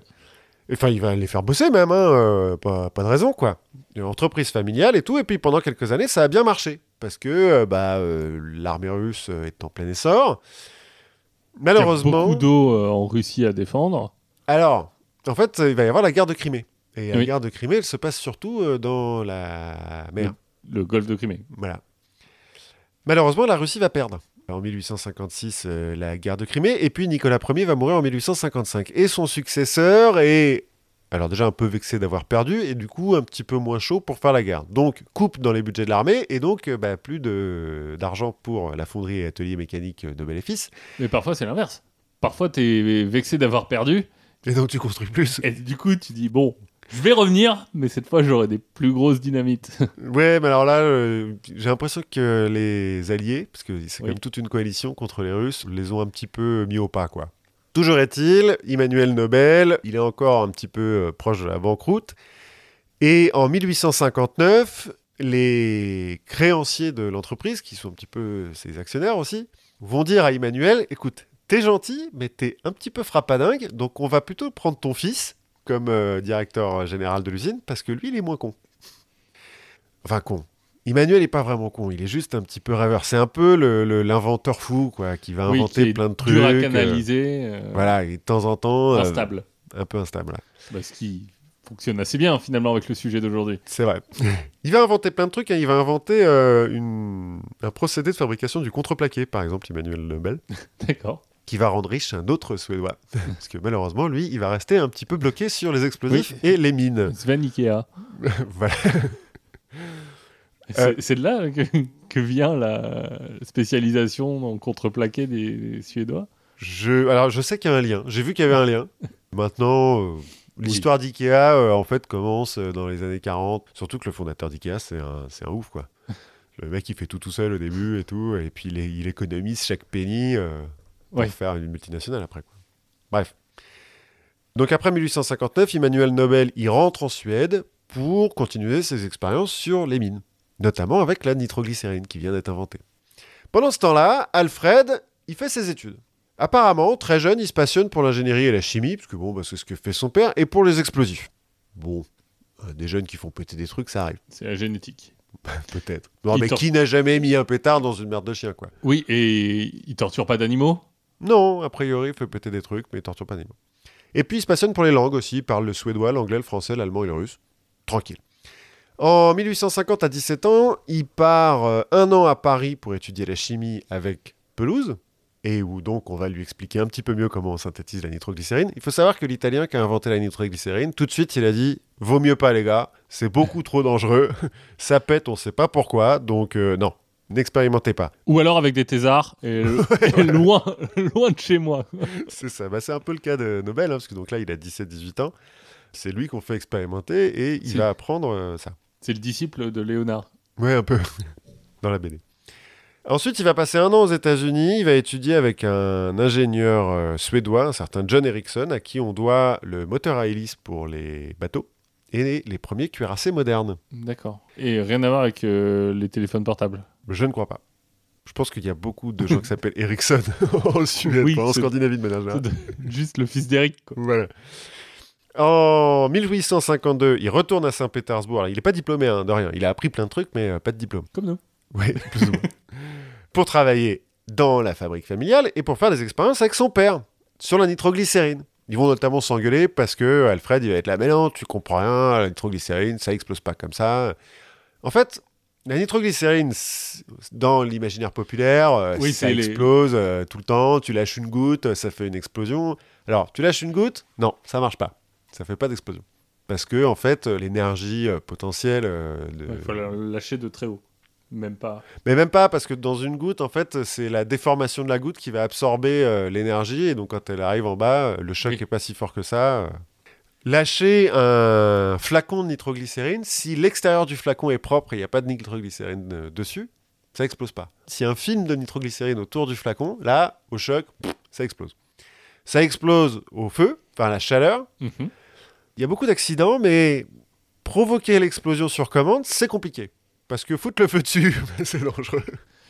C'est hyper pratique en fait comme explosion. Non, justement, c'est le problème, c'est que c'est pas pratique du tout. Ça explose jamais quand tu veux, mais sinon c'est très dangereux. Ouais, voilà. Non, mais c'est hyper relou. C'est pour ça que l'Italien disait non, mais le faites pas, les mecs. Et les Nobel, ils vont continuer à expérimenter. En 63, donc Alfred, il va euh, retourner en Suède euh, avec son père, enfin rejoindre son père pour continuer à expérimenter. Alors, ils expérimentent les explosions de la nitroglycérine et puis la synthèse. Et euh, ils vont trouver un moyen de synthétiser ça euh, plutôt à grande échelle. Ça sent la connerie. Ouais, le fait est que euh, leur usine explose et ça tue le petit frère d'Alfred, Émile. Le père va jamais vraiment s'en remettre, il va faire une attaque après, euh, il va jamais vraiment s'en remettre. Mais Alfred, il va dire non, non, non, non, non, on continue. Les autorités de Stockholm vont dire alors, tu continues si tu veux, mais plus en ville. Parce que ça fait chier quand On même. continue pour Émile. Et pour, Voilà. tuer, et pour tuer des gens. Oui, pour tuer d'autres gens. Mais les autorités de Stockholm, elles disent alors très bien, mais dehors. hein. Par contre, euh, tu te barres. Va dans un fjord là où il n'y a personne. Ouais, plus ou moins, ils vont trouver. En fait, leur usine, elle va être sur une barge, sur un lac qui est entouré de collines et tout, euh, où il n'y a, il y a personne d'autre. Elle va exploser un certain nombre de fois, hein, mais elles reconstruisent à chaque fois. Oui, c'est ça, c'est qu'à la fin, j'imagine que bon, ils font ça en bois, euh, en contreplaqué, justement. en se disant, De toute façon, Ouais, façon, ça va péter. ça va péter euh, à un moment ou à un autre. Donc, euh, une fois que c'est intégré dans ton business model, Bon, ils arrivent à faire euh, une synthèse, ils arrivent à contrôler un petit peu l'explosion, mais maintenant, qu'est-ce qu'on en fait? Parce que dans une arme, c'est comme le fulminate de mercure. Les- la nitroglycérine, ça explose, la vitesse d'explosion, c'est 7000 mètres par seconde. Donc autant te dire que si tu fous ça dans un canon, t'as plus de canon. hein. Oui. Donc on peut pas s'en servir pour ça. Donc ça, c'était en 64, l'explosion qui tue le fils, le frère. En 65, Alfred Nobel va breveter son premier détonateur. Parce qu'il a trouvé un moyen de faire des détonateurs à base d'un explosif primaire. oui. En gros, euh, quand on utilise des explosifs maintenant, que ce soit dans un missile ou pour détruire un, un bâtiment ou pour euh, machin, on a le détonateur qui contient l'explosif primaire, qui est Mhm. un explosif qui est stable mais facile à, à faire exploser, et l'explosif secondaire, qui est un explosif qui est encore plus stable mais qui explose plus fort et qui est moins cher, parce qu'on peut en mettre plus, et qui va lui faire la grosse explosion. Donc 65, premier détonateur. Ce qui, déjà, va le rendre assez riche, hein, parce que le détonateur, c'est bien hein, d'en avoir. Oui. On commence en 65, 1865, à utiliser la nitroglycérine pour creuser des mines. Il y a plein d'accidents. Maintenant qu'on a des détonateurs, un peu moins. Mais voilà, ça commence à être utilisé en ingénierie. On est en pleine révolution industrielle, hein, donc construire Oui. des mines euh, rapidement, euh, c'est Oui, quitte à porteur. tuer des gens au passage et à détruire le- l'environnement, bon. Oui, bon, euh, voilà, faut ce on qu'il faut. pas- On hein. peut pas tout avoir. Voilà. Hein, vous voulez quoi? Vivre comme des Amish? C'est ça, putain. En 66, bon, euh, l'usine explose. Mais pas est reconstruite. En 67, l'usine explose. L'usine explose. Bon, mais c'est pas grave. euh, non, en fait, là, il se commence à mélanger. En fait, il se rend compte qu'il faut trouver un moyen de, de stabiliser la nitroglycérine parce que là, c'est plus possible. Donc, il se la met à mélanger avec des trucs. Donc, il la mélange avec de la poudre noire. Bon, bah, ça continue d'exploser. Avec du charbon. Bon, ça explose. Avec du ciment et de la sciure de bois. Bon, ça explose un peu moins, mais ça continue d'exploser, ça marche pas. Et ça balance des morceaux de ciment partout. Ouais, pas top. Et puis un jour, avec, avec des clous. Ça marche pas. Un jour, il fait tomber un flacon de nitroglycérine sur sa paillasse. Donc, il s'attend à ce que ça explose, comme d'habitude. Sauf que la nitroglycérine est tombée sur un petit tas de terre de diatomée, qui est utilisé en chimie pour euh, filtrer les liquides. Oui. La terre de diatomée, c'est une roche sédimentaire silicieuse. En fait, c'est des, des cadavres d'une algue microscopique. C'est très absorbant. Donc il s'attend à ce que ça explose et ça n'explose pas. En fait, ça fait une espèce de pâte qui n'explose pas. Il se dit, bon, bah, faut faire des trucs avec, on va voir. Donc, euh, protocole le- oh, ça sent la expérimental, belle histoire. protocole expérimental euh, naturel, on tape dessus pour voir ce que ça fait. Ça n'explose pas. On met ça sur un détonateur, ça explose. Il vient d'inventer la dynamite. Wouh Donc il va entourer ça de papier, euh, il va le peindre en rouge parce que c'est plus joli, il va mettre une mèche au bout, et puis il va vendre ça comme de la dynamite. C'est lui qui invente le mot et tout. Et alors là, succès. Bah oui. Parce que cette fois-ci, c'est facile à transporter, parce que c'est vachement stable la dynamite. C'est facile à transporter, c'est facile à utiliser. Un bâton de dynamite, Oui. tu peux le lancer et tout, euh, pas de problème. Si c'est mouillé, ça marche pas top, mais euh, bon, tu le fais sécher, ça marche. Le problème, c'est que au-dessus d'une température de 30 degrés, puis avec le temps, ça se met à sointer de la nitroglycérine. Bon, et là, ça redevient dangereux. Pour ceux qui ont vu Lost, la série Lost, il y a un moment donné Oui. où ils trouvent de la nitroglycérine, de la dynamite qui a sointé, et ben ça explose. Alors, du coup, pour creuser des mines en Amérique ou en Angleterre, ça va. Dans les pays tropicaux, où il fait souvent plus de 30 degrés, bon, ça pose un peu problème. Mais c'est pas grave. C'est pas grave, euh, c'est des pays tropicaux, on peut y aller un peu plus loin. Puis comme on l'a vu avec euh, la ligne euh, Congo-Océan, Oui. en fait, on n'utilise pas de dynamite. On Ouais. utilise des indigènes qu'on tue à la tâche. Ça coûte moins cher. Ouais. Il se trouve que c'est aussi le moment où on a inventé le marteau-piqueur, ce qui permet de faire des trous dans le bout de montagne que tu veux faire péter, de- d'y mettre des bâtons de dynamite, et puis donc de faire péter. Faire une belle explosion. Voilà, c'est comme ça qu'on va faire des trous euh, dans les rocheuses pour faire passer le train, euh, qu'on va faire plein de mines et tout. Succès commercial. Le fait est que Alfred, c'est un bon euh, gestionnaire. Donc il a une usine en Suède qui explose régulièrement, mais dès 1865, il va en construire une autre en Allemagne pour produire de la nitroglycérine. J'imagine que les Suédois se disent bien joué. Ça va être moins chiant que chez nous.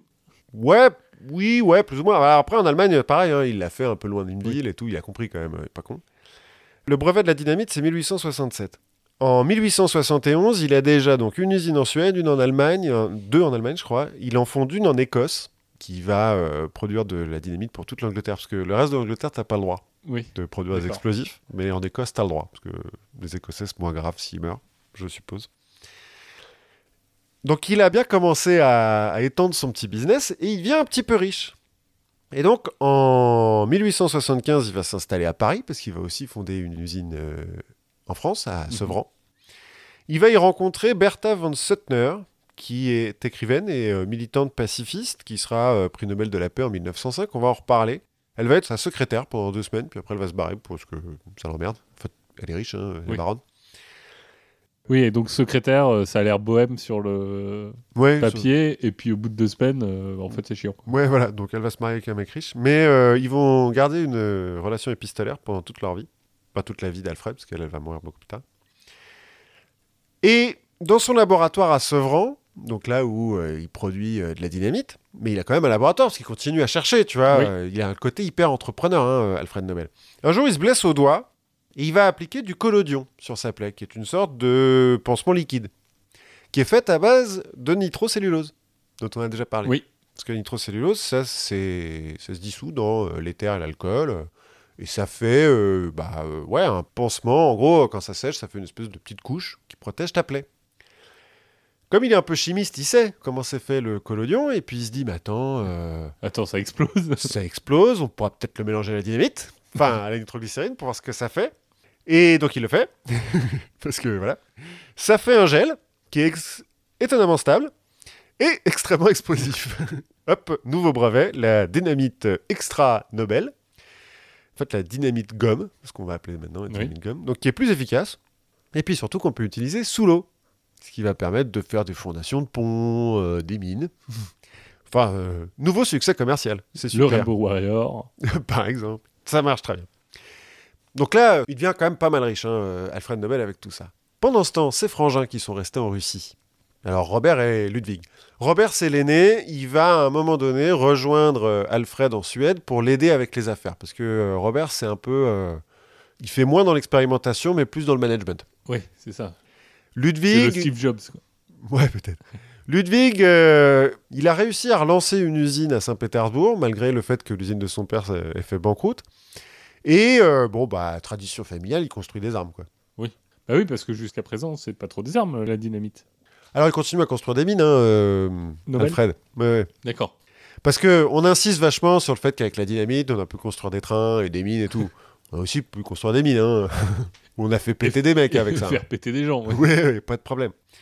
Donc, Ludwig, il construit des armes, mais lui, il construit plutôt des canons et des fusils. Et euh, il a chopé euh, un, un beau contrat de l'armée russe pour euh, des fusils. Donc, il faut du bois pour les crosses. Et donc, il envoie son frère Robert, qui est revenu en Russie en 1870. Il l'envoie du côté de Bakou, en Azerbaïdjan, pour acheter du bois. Arrivé là-bas, Robert se rend compte qu'il y a plein de champs pétroliers dans le coin beaucoup. et que les types du coin, ils savent pas sur quoi ils sont assis. Donc, avec les euh, 20 000 couronnes, je crois, ou roubles, enfin les mani- 20 000 de la monnaie qu'il le a, bois, ça peut attendre. plutôt que d'acheter du bois, il va acheter une raffinerie.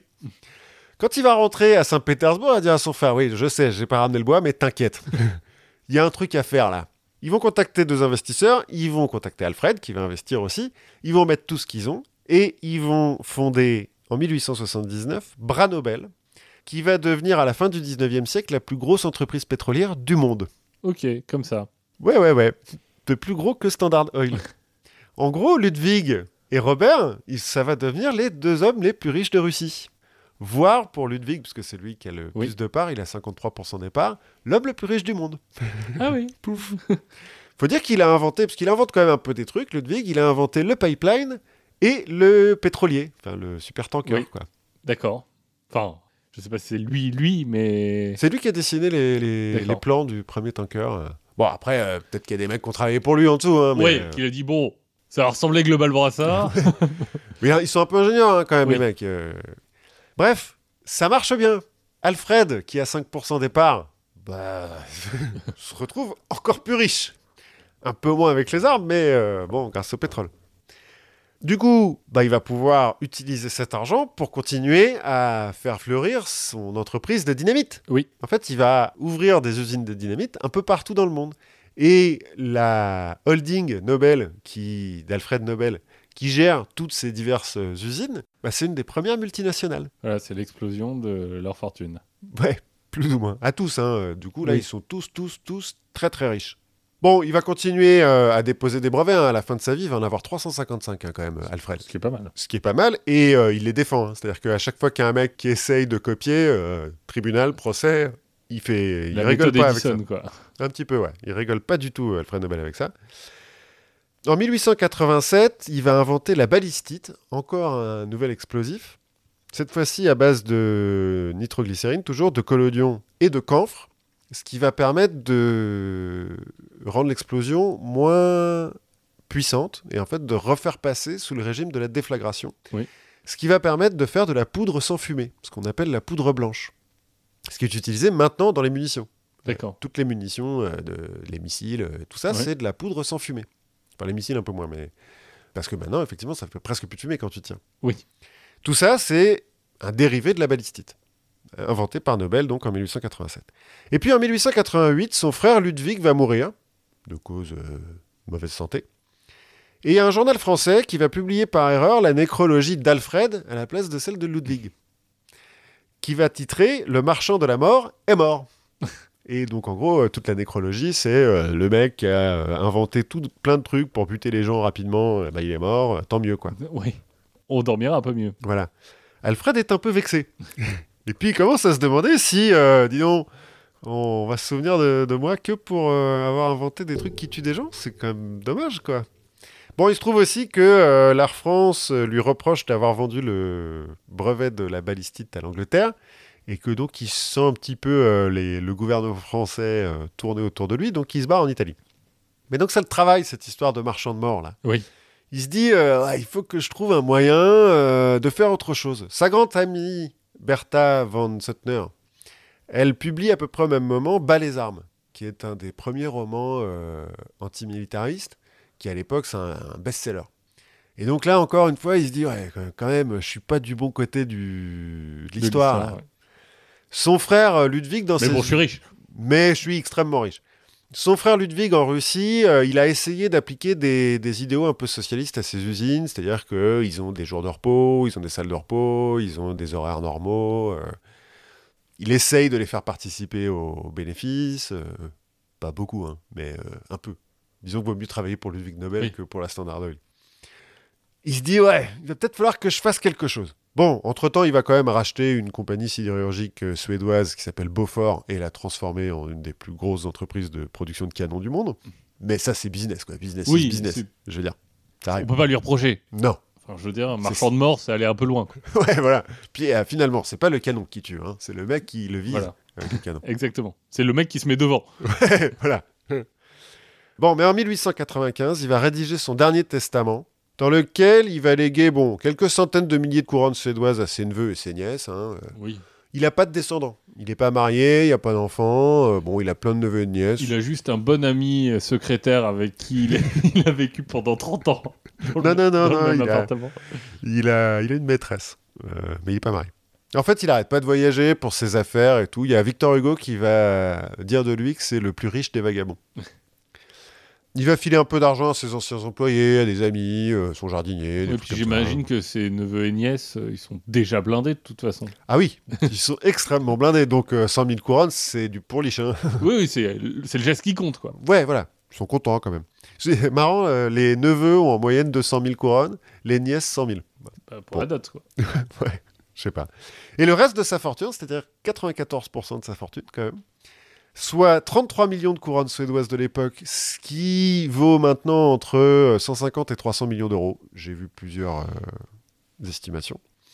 Va à un fonds dit de père de famille, c'est-à-dire euh, donc un fonds, euh, un hedge fund, hein, euh, Oui. plus ou moins, mais de père de famille parce que euh, l'idée c'est pas de faire du profit à tout prix, c'est qu'on on en fasse tout le temps pour que chaque année les intérêts annuels soient remis dans cinq prix destinés à récompenser, je cite, ceux qui au cours de l'année écoulée auront rendu à l'humanité les plus grands services dans les domaines donc de la physique, de la chimie, de ce qu'il appelle à l'époque la physiologie, la médecine, la littérature et les efforts diplomatiques vers la paix. Bon, en fait, euh, le, le prix Nobel de la paix, euh, c'est hyper compliqué, hein, le nom. Oui. Euh, total. Et il insiste dans son testament que la nationalité des récipiendaires ne doit pas être prise en compte. Et il dit, c'est l'Académie des sciences de Suède qui va donner les prix en physique et en chimie, l'Institut Karolinska, qui est la faculté de médecine de Stockholm, qui donnera celui de médecine, l'Académie suédoise, l'équivalent de l'Académie française pour la littérature, et pour la paix, le Parlement norvégien. Parce qu'à l'époque, la Suède et la Norvège, c'est un seul pays. Ils vont se séparer en 1905, du coup, ils vont s'engueuler et tout, machin. Sur mais, euh, les prix. euh, ouais. ouais. mais les Norvégiens vont garder le prix Nobel euh, de la paix. Mais c'est tout ce qu'il dit dans son testament. Bon, il donne quand même euh, deux euh, exécuteurs testamentaires, Ragnar euh, Solman et Rudolf Liljequist, qui sont des, des jeunes ingénieurs qui bossent avec lui, à qui il va filer euh, 100 000 couronnes aussi, en disant, bon, bah, c'est eux qui doivent faire ça. Mais c'est tout. En fait, il est hyper court, hein, le testament, ça se trouve sur Internet, c'est une page, quoi. Du coup, Ragnar, parce que euh, Alfred, il va mourir l'année d'après, 1896, d'une attaque cérébrale. Ragnar euh, Solman, qui va voir Rudolf, Rudolf en lui disant euh, Bon, euh, on le fait ce truc-là? Rudolf, il fait Bah vas-y, hein, je te regarde. Donc c'est un peu Ragnar Solman qui va tout faire. Il va mettre 5 ans à créer la Fondation Nobel. Bon, d'abord parce qu'il doit faire son service militaire à ce moment-là. Ça arrive. Ensuite, parce que euh, les fonds, enfin le, le- le fric d'Alfred Nobel, il est réparti un peu partout. Partout, il a des usines, et puis sous forme un peu de cash, beaucoup d'actions. Oui. Donc, Et- pas très liquide. Bah, c'est pas très liquide, c'est pas très pratique, et puis tout n'est pas au même endroit. Il se dit qu'en France, notamment, le gouvernement qui est pas euh, hyper chaud, hyper content de ce qu'a fait Alfred Nobel, euh, il serait bien capable de saisir les biens. Donc en fait, il les fait sortir de France dans des valises, euh, Ouais. en passant par la gare du Nord, euh, tu vois, genre, l'air de rien. L'air de rien, j'ai quelques millions sur moi. Voilà. Et puis, bah, va falloir liquider tout le reste. Toutes les actions, notamment de la Bras Nobel, bah, faut les revendre. Oui. Ce qui va pas plaire à la famille Nobel. Parce que, autant, euh, ils s'en foutent, hein, 33 millions d'euros, euh, pareil, c'est peanuts pour eux. Autant que leurs actions, elles euh, chutent parce que il y a 3%, 5% qui sont vendus d'un coup, ça, ça leur plaît pas du tout. Donc, ils vont un petit peu faire la- des misères à Ragnar, mais finalement, Sauf s'il les rachète. Ça oui, aurait- sauf si Ça aurait été le plus simple. ça aurait été le plus simple, mais du coup, il faut du cash. Enfin bon, Oui. c'est. Bref. Ils font un petit peu des misères à Ragnar, mais finalement, la Fondation Nobel est créée en 1900 et les premiers prix Nobel, donc décernés en 1901. Donc, ouais, 150 000 couronnes, le premier, et euh, aujourd'hui 900 000 euros. Dans les années 80, en fait, avec la dérégulation des marchés financiers, euh, la Fondation euh, Nobel, elle s'est mise à faire plein de pognon. et donc, ils ont multiplié le prix par 10. Il est Oui, parce qu'en fait, le principe, c'est toujours qu'ils reversent les bénéfices, Ils sont censés reverser les intérêts, ouais. les intérêts. oui. Mais là, euh, bah, ils avaient trop d'intérêt, donc euh, malgré le fait qu'ils ont multiplié par 10, hein, c'est-à-dire qu'on passe de 1 million de couronnes à 10 millions de couronnes en- dans les années 80, pour euh, chaque prix. Oui. Après, s'il y a plusieurs personnes qui gagnent le prix de Nobel de physique, par exemple, c'est divisé par Oui. les gens, mais Mais les prix en plus, c'est pas eux qui les payent. les prix en plus. Genre l'économie. Ah, on va en parler. Mais non, c'est pas la Fondation Nobel. C'est parce que c'est pas un vrai prix Nobel. Ben non, c'est pas un prix Nobel. Après la crise de 2012, ça va rebaisser un petit peu, donc maintenant c'est 900 000 euros par prix. Ah bah on va, on va parler tout de suite du prix Nobel d'économie, enfin du prix d'économie, du prix de la Banque de Suède en sciences économiques en mémoire d'Alfred Oui. Nobel, qui en fait a été créé en 1968 pour le tricentenaire de la Banque de Suède. Bon, il y a quand même un accord entre la Fondation et la Banque de Suède, notamment pour utiliser le nom d'Alfred Nobel. Mais dès le début, euh, la Fondation, elle dit euh, Ok les gars, mais c'est vous qui gérez. hein. C'est la Banque de Suède qui paye euh, le- la dotation de ce prix. Et alors, c'est quand même l'Académie des sciences suédoise qui le remet.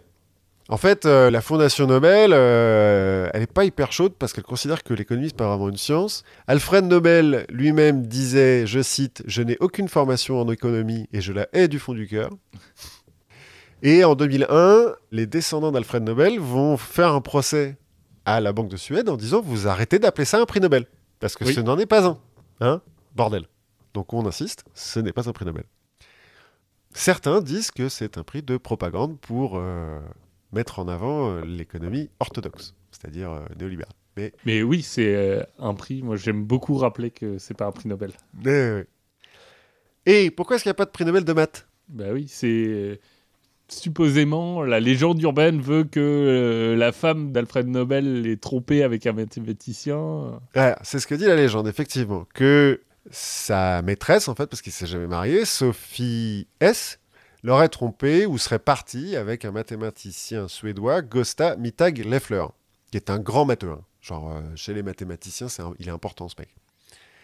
Bon, en fait, euh, Sophie S, elle a bien été la maîtresse de Nobel entre 1876 et 1894 D'accord. pendant hyper longtemps quand même. C'est sa, sa relation la plus longue avec une femme. Mais Gosta Mittag-Leffler, bah on n'est pas sûr qu'il ait eu une relation avec Sophia S. Surtout On est sûr qu'il a existé déjà. Ouais, non, parce que euh, il a fondé une des plus grosses revues euh, mathématiques euh, qui est encore euh, maintenant euh, un peu le nature des, des mathématiques. Il a fondé euh, l'Académie de maths euh, en Suède. Enfin, c'est un type important. hein. Oui. Mais il était marié avec une autre femme, très riche. Ça aide pour faire des maths? Peut-être, ouais. Il s'est marié en 1875, donc avant que euh, Alfred commence à avoir une relation avec euh, Sophie S. euh.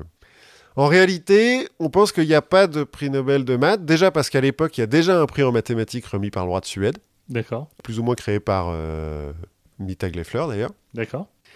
Et puis parce que euh, Alfred Nobel lui-même, c'est un ingénieur. C'est-à-dire que euh, pour lui, les maths, euh, c'est un outil Oui, pour faire des probas, des statistiques, des trucs comme ça. Mais la topologie, le calcul différentiel, tout ça, euh, La théorie des classes. ouais, ça l'intéresse pas plus que ça. Et puis il trouve pas que ça rende beaucoup service à l'humanité. Donc euh, bah voilà, il a oublié juste. Oui. Bon, après, il y a euh, un des collaborateurs de Mittag Leffler, un certain Fields, qui Oui, va euh, qui- créer une médaille. Bon, il va y avoir d'autres prix pour les maths, euh, vous inquiétez pas. Donc là, prix Nobel, hein. Ça marche depuis euh, 120 ans. Ça, va- il va pas y avoir de prix Nobel pendant la Deuxième Guerre mondiale, mais sinon, il y en a presque tous les ans. De temps en temps, euh, ils le donnent pas, soit parce qu'ils n'arrivent pas à se décider, soit parce que le mec qui est censé l'avoir vient de mourir. euh. Oui, parce qu'un prix Nobel, c'est que de son vivant. Ouais, ça peut pas être posthume. Euh, si, il y en a un, le dernier posthume, c'est parce que le mec est mort trois jours avant l'annonce des résultats et que les types qui étaient en train de, de donner les résultats n'étaient pas au courant que le type était mort. Il y a quand même certains prix Nobel qui euh, bah, ont continué à aider euh, à tuer des gens, Oui, j'imagine. euh, notamment en physique. bon, il y a un certain nombre de, de mecs qui ont eu le prix Nobel, qui ont inventé la, la bombe atomique. Voir euh, des prix Nobel de la paix qui ont des. oui, aussi. qui, bon, la paix, faut voir. Oui, voilà. Les...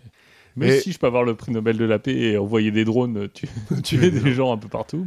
Il faut voir qu'en plus, les nominations au prix Nobel de la paix, Hitler a été nommé deux fois, Staline a été nommé, euh, Trump aussi deux, plusieurs fois. Trump. euh, J'ai vu que Biden là, a été no- nominé. Ah bon? Ouais. Alors, grands absents des prix Nobel de la paix, euh, Gandhi, qui a été nominé plein de fois, mais qui ne l'a jamais eu. Ah.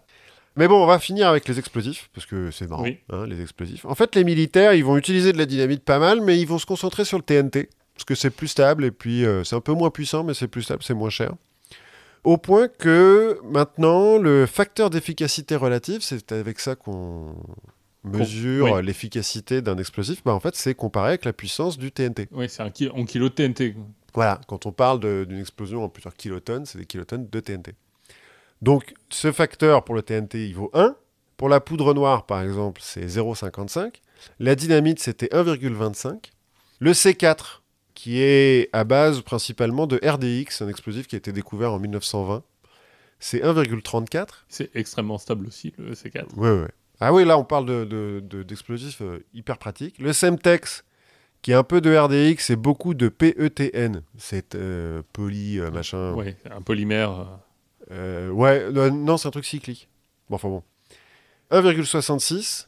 Le HMX, qui est euh, le détonateur des bombes nucléaires. Parce qu'il faut un détonateur quand même euh, Oui. dans les bombes nucléaires. Découvert en 1943, c'est 1,7. L'explosif le plus puissant qui ne soit pas nucléaire, c'est l'octanitrocubane. 2,38. D'accord. Ça coûte 40 000 dollars le kilo. hein. Oui, mais avec un kilo, tu fais, Ah bah tu fais tu fais 2 kilos de TNT qui valent euh, 30 dollars. Voilà. ça a été découvert en 1999. En fait, la première fois, les mecs, ils ont réussi à en produire quelques grammes à peine. Parce que c'est hyper instable. C'est pour ça que c'est explosif. Et une bombe nucléaire, bah, euh, a un facteur d'efficacité relatif compris entre 4500 pour euh, Fatman, la première euh, Oui. qui a explosé, et 5,2 millions pour la plus grosse qui a explosé. Ce qui est Tsar Bomba. voilà. Euh, avec une vitesse de détonation supérieure à 100 000 mètres par seconde. Donc euh, voilà. Donc chez vous, Ne faites pas ça. ne faites pas de bombe nucléaire. pas de bombe nucléaire à la maison. Ils ont un peu tué le game hein, quand même Oui. euh, avec leur bombe nucléaire. Voilà. Eh ben écoute, euh, du coup on voit un peu mieux les prix Nobel qui vont arriver dans pas longtemps en plus. Ouais. On est presque dans l'actualité. Ouais, ouais, c'est euh, novembre décembre, je sais plus. Ah, je me demande si c'est même pas octobre. Oui, ça dure une semaine. Enfin bon. Et donc voilà, la richesse d'Alfred Nobel, c'est surtout que c'est un très bon entrepreneur. Un très bon entrepreneur et un marchand de mort. Oui. Mais bon. Eh. Un homme peut avoir plusieurs facettes. Il faut séparer un petit peu l'homme de l'invention explosive. Le marchand de mort de l'artiste. voilà. Séparons un peu. On va rester un peu dans la science. On va euh, parler un peu de la science un peu plus actuelle. Enfin, actuelle. Des années euh, 90 à nos jours. Donc, dans la science, en fait, il y a toujours la grande question de comment on sait si un scientifique est bon. Voilà, bon, il y a toujours les brevets. le, et le tout prix ça. Nobel. Mais du coup, ce qui est devenu l'alpha et l'oméga pour euh, évaluer un scientifique et pour comprendre euh, le- la performance de, de plein de monde, c'est la publication. Mhm. Donc, euh, en gros, la publication, comment ça marche? Bah, On écrit un article qui décrit euh, une invention, un- une théorie, une expérience. On va le soumettre pour parution à différents journaux qui vont avoir des comités de lecture, donc des gens qui vont être chargés de relire et de s'assurer que en fait c'est pas juste un tissu de conneries. Donc des scientifiques du- dans le même euh, domaine. Des scientifiques du même domaine, voilà, qui font ça de façon bénévole en plus. Oui. J'ai cru comprendre que c'était un business model euh, Ah, bah, particulier. c'est c'est très bien, éditeur scientifique, euh, tu payes personne et tu fais payer hyper cher. Et en gros, après, si c'est accepté par le comité de lecture, ben, tu peux publier. Donc il y a une controverse euh, assez fréquente parce que c'est la publication, c'est vraiment la base pour, euh, bah, quand tu es scientifique, faire avancer ta carrière, obtenir des financements, euh, augmenter ton profil et donc attirer des, des thésards. C'est hyper important. Et donc il y a souvent des controverses autour de ce qui est publié. Notamment, par exemple, il y a eu un article de 2003, il me semble, de John Ioannidis qui dit Why most published research findings are wrong. Donc, pourquoi la plupart des publications scientifiques sont fausses? Et donc là-dedans, il explique qu'il a repris 100 articles de publication de psychologie Mhm. et il a trouvé qu'il y a 70% de ceux-là dont les résultats peuvent pas être répliqués. Mhm. En gros, euh, c'est du bullshit. Après, c'est de la psychologie, c'est pas euh, de la physique. euh. Alors, je vois ton petit... ton, ton petit air méprisant pour les sciences sociales. Non, non, non, alors pas du tout. Mais euh, c'est pas aussi facilement reproductible que euh, de Oui. taper sur de la nitroglycérine pour voir si ça explose, quoi. Exactement. Et donc, il y a des publications qui sont fausses parce que euh, il y a des problèmes, bah, des erreurs, euh, des, des problèmes, ça arrive. Mais on se rend compte qu'il y a certains qui font des publications fausses. Alors, en le faisant exprès pour tricher, Mhm. mais aussi, tu as des gens qui font ce qu'on appelle des canulars scientifiques. Le plus connu, euh, un peu ce qui a lancé la mode, c'est euh, ce qu'on appelle l'affaire Sokal, donc en 1996, qui va publier un article dans la euh, revue Social Text, donc une revue sociologique et philosophique, qui s'appelle Transgresser les frontières vers une herméneutique transformative de la gravitation quantique. Mmh. Il y a déjà beaucoup de mots qui sentent le bullshit là-dedans. Il y a beaucoup de mots qui sentent le bullshit. Et en fait, c'est un article qui va utiliser la physique quantique, donc parce que Sokal, c'est un physicien quantique, il va utiliser la physique quantique pour promouvoir des politiques progressistes, Mhm, ok. en disant globalement que la réalité physique, c'est rien d'autre qu'une construction sociale. Ouais. Et que donc il préconise euh, des sciences libératoires et des mathématiques émancipatrices Ça ressemble un petit peu à la biologie communiste. euh. Voilà, en gros, il va euh, dire que finalement, euh, la philosophie peut contredire la science Mhm. et qu'elle n'a pas besoin de preuves et de rigueur scientifique pour pouvoir contredire la science, que euh, il va présenter des choses, justement, on parlait de théorie des groupes, théorie des classes, en disant, vous voyez, ça, ça, c'est la lutte des classes. Hein. en gros, son but, c'est de montrer que si tu racontes n'importe quoi, mais que c'est un n'importe quoi qui va dans le sens Hmm. du biais des éditeurs de la revue, bah tu vas être publié. Ouais. Et donc il va être publié. Et euh, du coup, bah, ça remet un peu en question le sérieux des publications euh, en sciences sociales, en tout cas dans certaines revues. Mhm. C'est un peu bon, sachant que quand même social text, il n'y a pas de peer review. Ah, donc il n'y a pas le comité de lecture. euh, Alors il y a un éditeur qui décide ce qu'il publie ou pas, mais il n'y a pas de comité de, lecture au sens de spécialistes qui vont euh, chercher euh, à disséquer les, les articles pour voir si c'est de, de la connerie ou pas. Lui va dire non mais c'est déjà un c'est pas très éthique de soumettre des articles faux. mhm. Tu vois, en tant que scientifique, C'est pas faux. c'est pas très éthique. Et deuxièmement, euh, bah, nous, on a pris ça pour euh, des efforts euh, peut-être un peu brouillons d'un physicien qui veut essayer de passer vers la philosophie. Ouais. Donc, il n'y a pas de problème. bon, ça pose des questions. Et on a eu en 2018 ce qui s'appelle un peu l'affaire Sokal au carré. Sokal Squared. Et là, c'est trois Américains qui vont écrire une vingtaine d'articles. Donc, il y en aura quatre publiés, trois acceptés, mais pas publiés au moment de la révélation, six rejetés, sept en discussion. Et eux, pareil, ils vont pousser ça en disant on va écrire des articles qui sont complètement bullshit, Mhm. mais qui vont dans le sens de ce que veulent montrer les éditeurs, et donc on se fera accepter. Alors, ils vont s'attaquer à tout ce qui s'appelle la critical theory, Mhm. donc euh, qui tourne autour euh, bah, de euh, d'une nouvelle vision euh, de l'individu, de l'identité, de la race, euh, du sexe, du genre, euh, ce genre d'études sociologiques. Le premier qui va être publié, c'est le pénis conceptuel comme construction sociale. Donc là, on parle vraiment des sociologues du genre et de l'identité, et c'est une critique récurrente. Alors c'est une critique qui, qui met pas forcément... Enfin, on en parlera après, mais qui, est un peu euh, compliquée à faire aussi parce que il y a... Enfin, on peut pas jeter le bébé avec l'eau du bain. Mhm. Ils vont publier des articles sur euh, la culture du viol dans les parcs à chiens, sur euh, comment réduire sa transphobie par la pénétration anale masculine avec des sextoys. Ils vont faire, euh, ils vont publier une réécriture de Mein Kampf en version féministe. en gros, euh, ils vont euh, aller hyper loin dans l'outrage pour montrer que globalement, euh, les sciences et la théorie critique, c'est juste n'importe quoi et que, en gros, c'est beaucoup plus de l'idéologique de la science. Ils vont troller un peu. Ils vont troller. Ce qui est une critique qu'on retrouve en ce moment énormément du côté de. dans le débat, euh, par exemple, sur la transsexualité, sur l'écriture inclusive, sur. euh, mais euh, arrêtez de nous emmerder avec vos identités différentes. euh, la biologie, c'est euh, XX ou XY, et puis voilà. Mhm. Donc, euh, Ce qui dénote un peu de compréhension de la biologie, mais oui. c'est quand même euh, un peu dans ce mouvement-là, Ouais, dans, ouais, dans tout le mouvement de, euh, de euh, arrêter de nous faire chier avec vos, vos histoires nouvelles, euh, c'est pas scientifique, et nous on est des grands scientifiques, euh, on va vous montrer que vous faites n'importe quoi. Ce qui est. Alors je comprends le, un peu l'idée.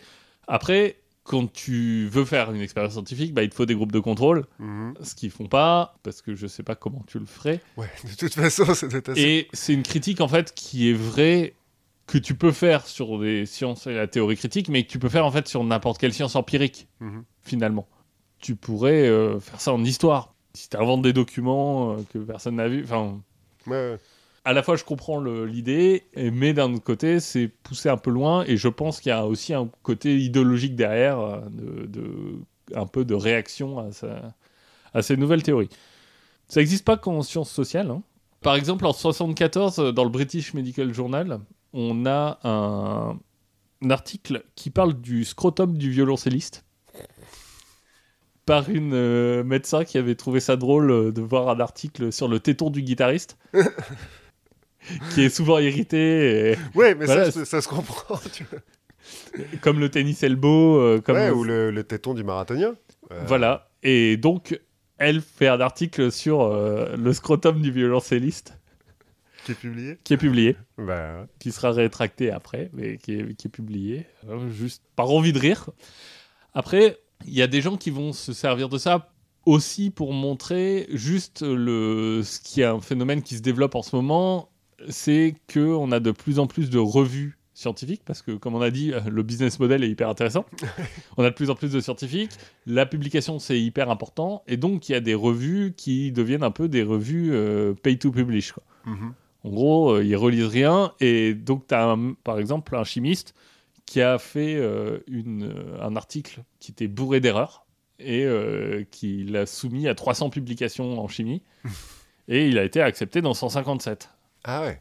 Ah oui, pas par un seul, mais par 157. Ouais, mais après, tu vois, c'est des, des tout petits journaux que, Oui, que personne ne lit et on, on a des moyens de savoir à peu près quels sont les journaux qui sont bien ou pas. Quoi. Mais c'est pour ça qu'il faut se méfier un peu de c'est publié Mhm. Donc c'est. Donc, euh, C'est donc c'est sérieux. vrai, il faut un peu regarder quand même, même dans des grands journaux, on a des problèmes dans les publications. Alors dans des journaux comme ça, où en fait euh, tu publies si tu payes, il faut faire un peu attention à ce qu'on lit. Ça a pu être aussi utilisé un peu comme des tests de Turing, parce qu'on a eu plusieurs euh, articles récemment qui ont été soumis alors qu'ils ont été écrits par des intelligences artificielles. Ah, c'est marrant ça. Moi, j'ai deux ou trois exemples d'articles qui ont été soumis. Alors, en informatique, on fait moins de moins d'articles, un peu plus de conférences. Mhm. Le système est un peu différent, mais globalement, c'est pareil, des textes pour des conférences qui ont été soumis et approuvés alors que ça vient d'une intelligence artificielle. C'est le début de la singularité, ça. hein. Exactement. Et le dernier que j'ai trouvé, c'est l'histoire de Botul. Botul, qui est un philosophe spécialiste de Kant Mhm.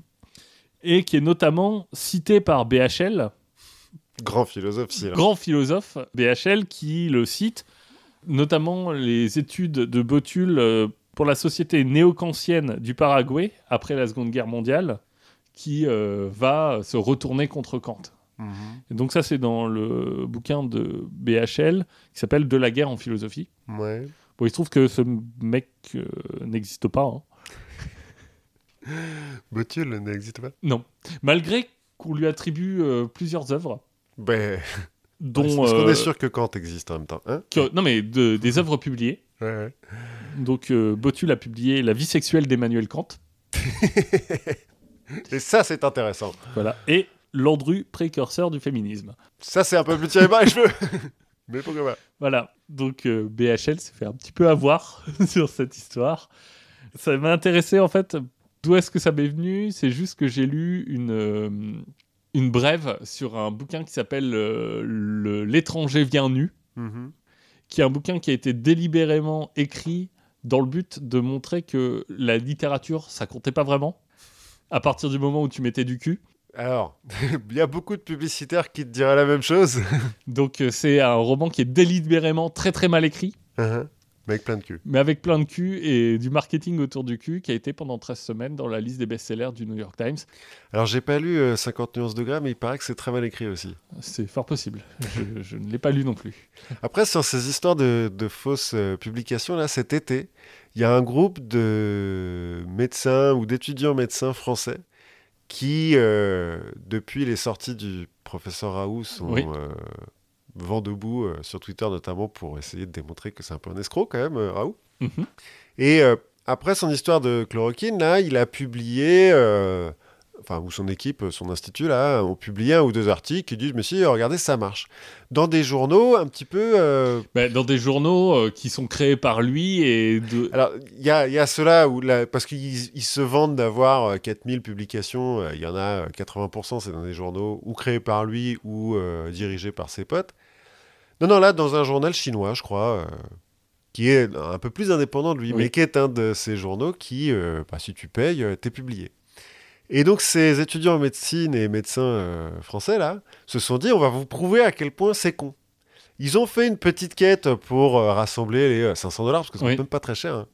Ils ont écrit un, article dont je crois la théorie, c'est euh, le lien entre... euh, la faire- chloroquine et la trottinette. Ouais, voilà, et la tro- trottinette électrique.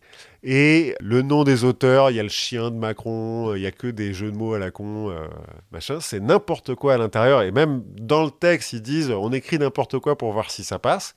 Et ça passe, ça a été publié. Ça a été rétracté très vite, mais ça a été publié. Oui. Quoi, faut se méfier. Exactement. On va reparler un petit peu de gens qui publient des trucs un peu bizarres, mais on va parler de fleurs, hein, pour finir, parce que c'est joli les fleurs. Oui. On va parler de tulipes. Et c'est bientôt la Saint-Valentin. Ouais, c'est vrai que le temps... euh, On n'a jamais été aussi proche de Saint-Valentin. c'est vrai. Et puis le temps n'étant plus qu'un concept fallacieux maintenant, euh, Oui. tous les jours se ressemblent et on n'est Oui, jamais et puis, sorti. et puis de toute façon, comme euh, le- là, pendant un mois, on va avoir des journées avec la présidentielle américaine qui vont durer des mois. Jusqu'à priori le 14 février. Enfin, on verra. Mais donc, on va parler de fleurs, en particulier de tulipes, et on va parler de tulipomanie, c'est-à-dire la première bulle spéculative de l'histoire de la finance. D'accord. En fait, on est en Hollande au XVIIe siècle. Ça fait un siècle environ que le jardinage, euh, en tant que loisir, s'est développé dans la petite bourgeoisie, euh, la noblesse, euh, en Europe. Donc, dès que tu as un petit bout de terrain, bah, tu plantes quelques fleurs, c'est joli, tu fais des gazons, on commence les gazons anglais, etc. Et puis, du coup, avoir un beau jardin avec des fleurs rares, bah, c'est un moyen pour les riches de se la péter, quoi. Oui. Parce que bon, C'est le, une autre façon de montrer que t'es riche. voilà, le riche, c'est quand même sa principale activité, quoi. Bah, ça sert pas à grand chose sinon d'être riche. C'est vrai. Certains diraient que ça pourrait servir à aider euh, la population, enfin bref. Dans oui, la... mais dans ces cas-là, tu, il faut que Du tu coup, dises que. Et puis il faut que tu dises que c'est toi qui aide la population. Oui, c'est vrai, mais pas l'État, parce que bon, Oui.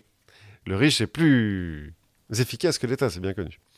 Dans la deuxième moitié du XVIe siècle, en 1554 pour être précis, la première tulipe est ramenée en Europe, parce qu'en fait la tulipe, ça vient des steppes d'Eurasie. D'accord. à la base. Donc euh, l'Iran, par exemple, sur le drapeau de l'Iran, il y a une tulipe.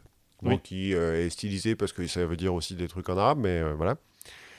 Et les botanistes commencent donc à faire venir des tulipes en Europe. Mais à l'origine, seulement les botanistes. C'est-à-dire pas les jardiniers du dimanche, tu vois, les mecs Oui. euh, bon, qui étudient les fleurs, quoi. Ouais, les Les Indiana Jones de la tulipe, quoi. Non, mais t'as notamment le, le mec qui fait le, le premier euh, jardin botanique en Hollande. Il ramène des tulipes et puis euh, les gens sont là, genre, c'est formidable, et c'est des beau. fleurs. C'est incroyable. Début euh, XVIIe siècle, on a les premiers catalogues commerciaux, genre catalogue La Redoute, mais qui sont en fait des catalogues de fleurs. Le Florilegium, par exemple, en 1612.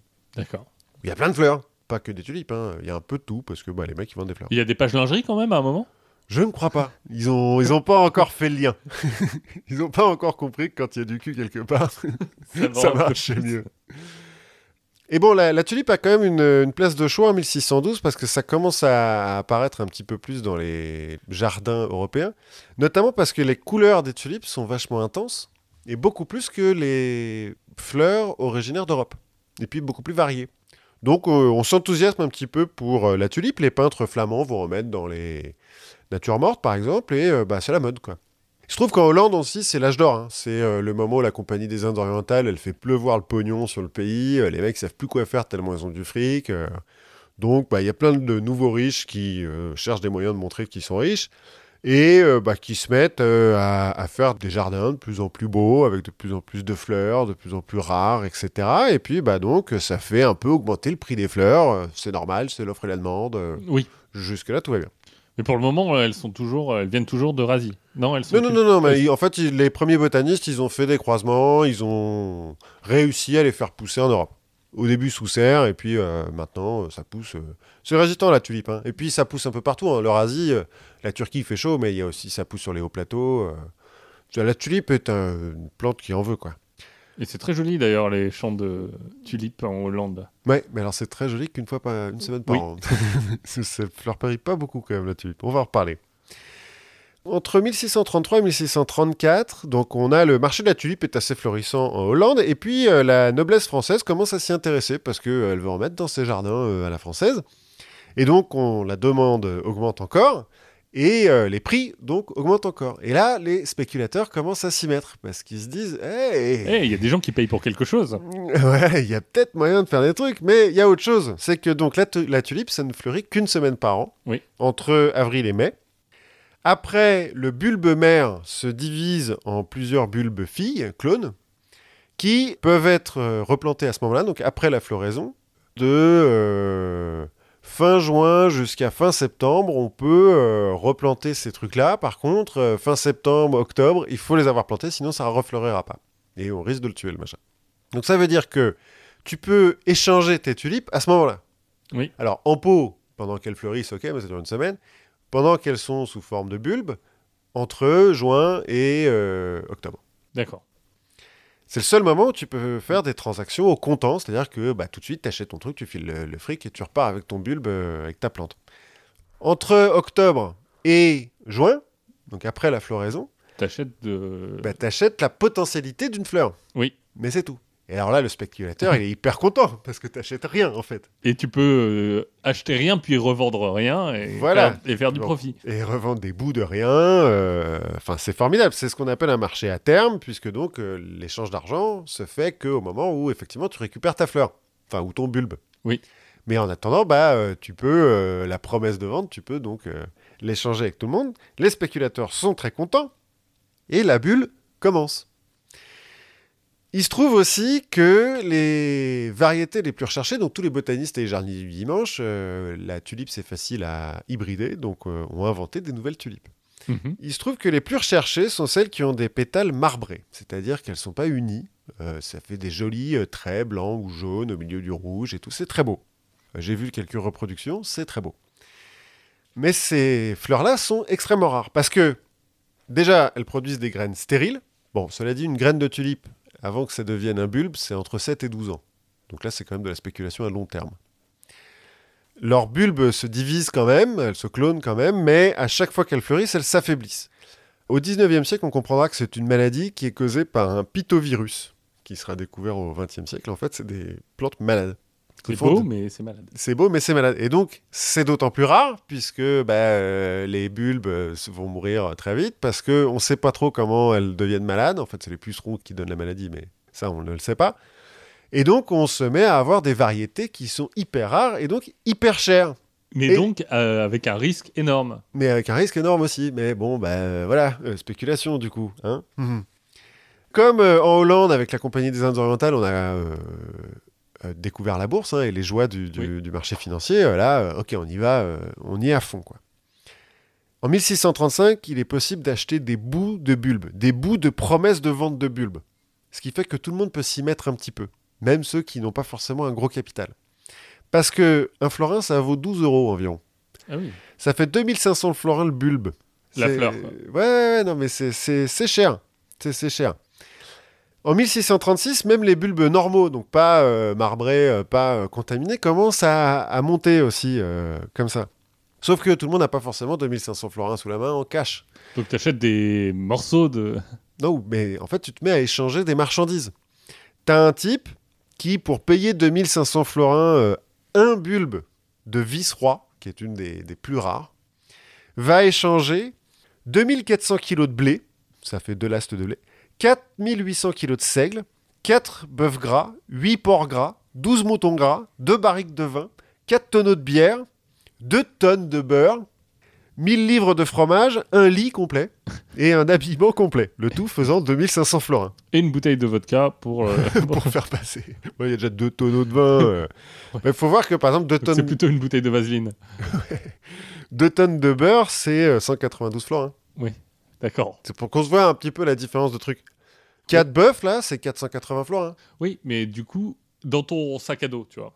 Quand tu ramènes tes 4 bœufs et tes 12 moutons, Au retour, quand t'as ton bulbe, t'es hyper content. t'es hyper content. Il paraît l'histoire d'un type comme ça qui donc a acheté un bulbe hyper cher qu'il a laissé euh, sur son bureau. Et euh, il y a un marin euh, qui vient dans son bureau parce que le type est armateur. Il lui file un, un- comme pourboire au marin un hareng. Et le marin, euh, bon, ok, il est content. Puis il voit un oignon parce qu'en fait un bulbe ça ressemble à un Oui. oignon. Bah, il prend l'oignon pour le bouffer avec son hareng. C'était un oignon qui valait 2000 florins. voilà. Un ouvrier spécialisé, ça gagne euh, 150 florins hein, par an. Oui. On est, on est tranquille. Il y a un mec qui va échanger 5 hectares de terre hein, pour euh, deux bulbes de Semper Augustus, qui est euh, l'autre euh, tulipe la plus euh, incroyable. Mais les gens qui font ça, c'est aussi parce qu'ils savent que, euh, en gros, ils vont pouvoir refaire des. Alors, c'est soit des mecs qui effectivement spéculent parce qu'ils pensent pouvoir la revendre encore plus cher, soit des types qui sont effectivement blindés et Oui, pour et- qui 5 hectares de terre, finalement, c'est pas tant que ça. Oui, non, mais c'est pas des gens qui se disent je vais acheter des bulbes et après je vais pouvoir euh, commencer ma plantation à moi. quoi. Alors, il y en a certains qui font ça, mais euh, on commence à le savoir à ce moment-là qu'avec les Semper Augustus, par exemple, ça sert à rien de le faire. Oui, tu peux le faire, mais tu auras peut-être une génération en plus. Oui. Mais effectivement, il y a des gens qui font ça, et d'une année sur l'autre. C'est pour ça d'ailleurs que ça commence en 1635 jusqu'en 1637. En fait, en 1637, le 3 février, c'est devenu tellement n'importe quoi, cette histoire de... de- Enfin, les prix sont tellement incroyables qu'il y a des vendeurs qui ont du mal à trouver acquéreurs à la bourse de la Oui. tulipe euh, à Harlem. Ça se passe dans la ville de. Harlem. ouais. Et là, le doute s'installe. Et les mecs commencent à se dire, mais attends, euh, on est sûr que ce que ça vaut autant d'argent là Parce qu'on est en train d'échanger du vent. hein. D'ailleurs, les critiques à l'époque appellent ça le marché du vent, puisqu'ils échangent des bulbes qui n'ont pas encore fleuri. Et puis des fleurs qui vont fleurir une semaine par an. Ouais.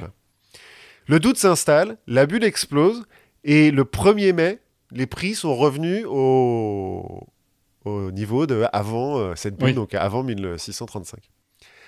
Ça va s'effondrer, c'est hyper vite. hein. Tu vois le, le- le graphique, c'est vraiment un crash Ouais, du prix de la tulipe. C'est un truc qui va hyper euh, vite vers le haut. et- Enfin, Et- c'est le Bitcoin, quoi. Oui, bah, on- va en reparler, mais le Bitcoin, euh, pour- on parle de, de bulles spéculatives comme celui de la tulipomanie. Il y a des gens qui sont ruinés, effectivement, par ça. Il y a, ça pose tellement de problèmes que le 24 février 1637, le Parlement hollandais va voter une loi qui dit que tous les contrats à terme, puisque c'est des contrats à Oui. terme, hein, qu'on paye au moment où on récupère le- le- l'oignon, euh, enfin le bulbe pendant l'été, sont invalides. Donc ils invalident tout ça. En gros, ils effacent tout ce marché. Ce qui fait que ça va limiter un petit peu la casse euh, d'un point de vue euh, des, des spéculateurs, des gens qui ont mis euh, tout leur fric dedans en espérant euh, que ça va marcher. Donc, tu es obligé de rembourser ce que les gens t'ont. Bah, en fait, rien n'a jamais vraiment été payé. Ce qui, est- ce qui a été payé au comptant, c'est juste des- de la pure spéculation de je te rachète une promesse de, de vente, machin. Oui, oui, mais ça, tant pis, c'est leur problème. Ça, c'est leur problème, d'accord. Par contre, euh, le, le prix effectif, bah non. En fait, ah bon, il- dans la loi, il y a 5% ou 3%, Oui. je crois. Bon. Ça limite un petit peu la casse et ça empêche que ce truc se transforme en vraie crise économique. Ça va se transformer en crise de confiance hein, quand même. Pendant des décennies après, euh, les Hollandais vont vachement se méfier euh, des bulles spéculatives et il va y avoir un problème dans la société en- en- hollandaise sur qu'est-ce que c'est le concept de valeur en fait. Parce qu'il y a un moment donné, des gens qui vont dire, mais attends, euh, un bulbe de fleurs, ça coûte plus cher que ma maison, quoi. Ouais. Qu'est-ce qui se passe? En- Au 19e siècle, un certain Charles euh, Mackay, qui publie un livre sur les hystéries de masse, va décrire la tulipomanie comme euh, une hystérie de masse, un moment où euh, les- les- la foule va perdre le sens commun et donc va créer une, euh, une bulle spéculative, quoi, hystérique. Parce que ça existe encore, hein, les bulles spéculatives hystériques. On a parlé de la bulle Internet, par exemple, en l'an 2000, ou le Bitcoin. Mhm. Cette histoire par Charles Mackay, racontée par Charles Mackay, va être reprise par tous les gens qui, euh, comme moi, pensent que les marchés financiers dérégulés, complètement dérégulés, sont une connerie.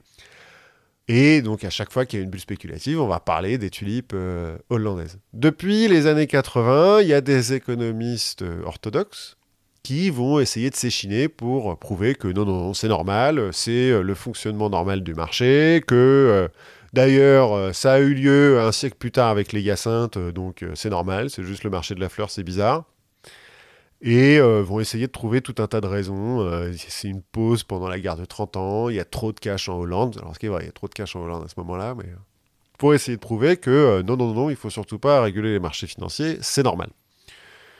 Vu les problèmes que ça a posé en Hollande, ce que je disais, les décennies de frilosité, et puis ça a aussi contribué à lancer un- une vague de puritanisme en Hollande, parce que c'est Oui. surtout des, des religieux qui vont dire, mais regardez, la spéculation, c'est n'importe quoi, euh, machin. L'argent, ça doit être le travail. Ça a eu des conséquences assez grosses. Ça aurait pu être catastrophique si le, le Parlement n'avait pas annulé tous ces trucs-là.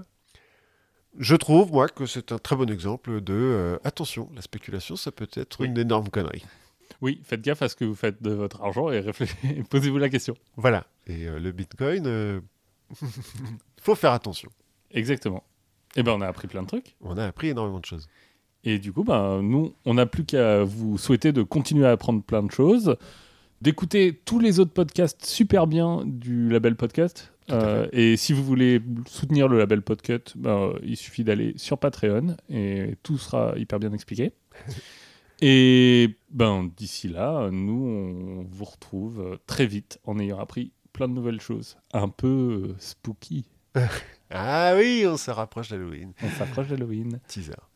À la prochaine fois. À la prochaine fois.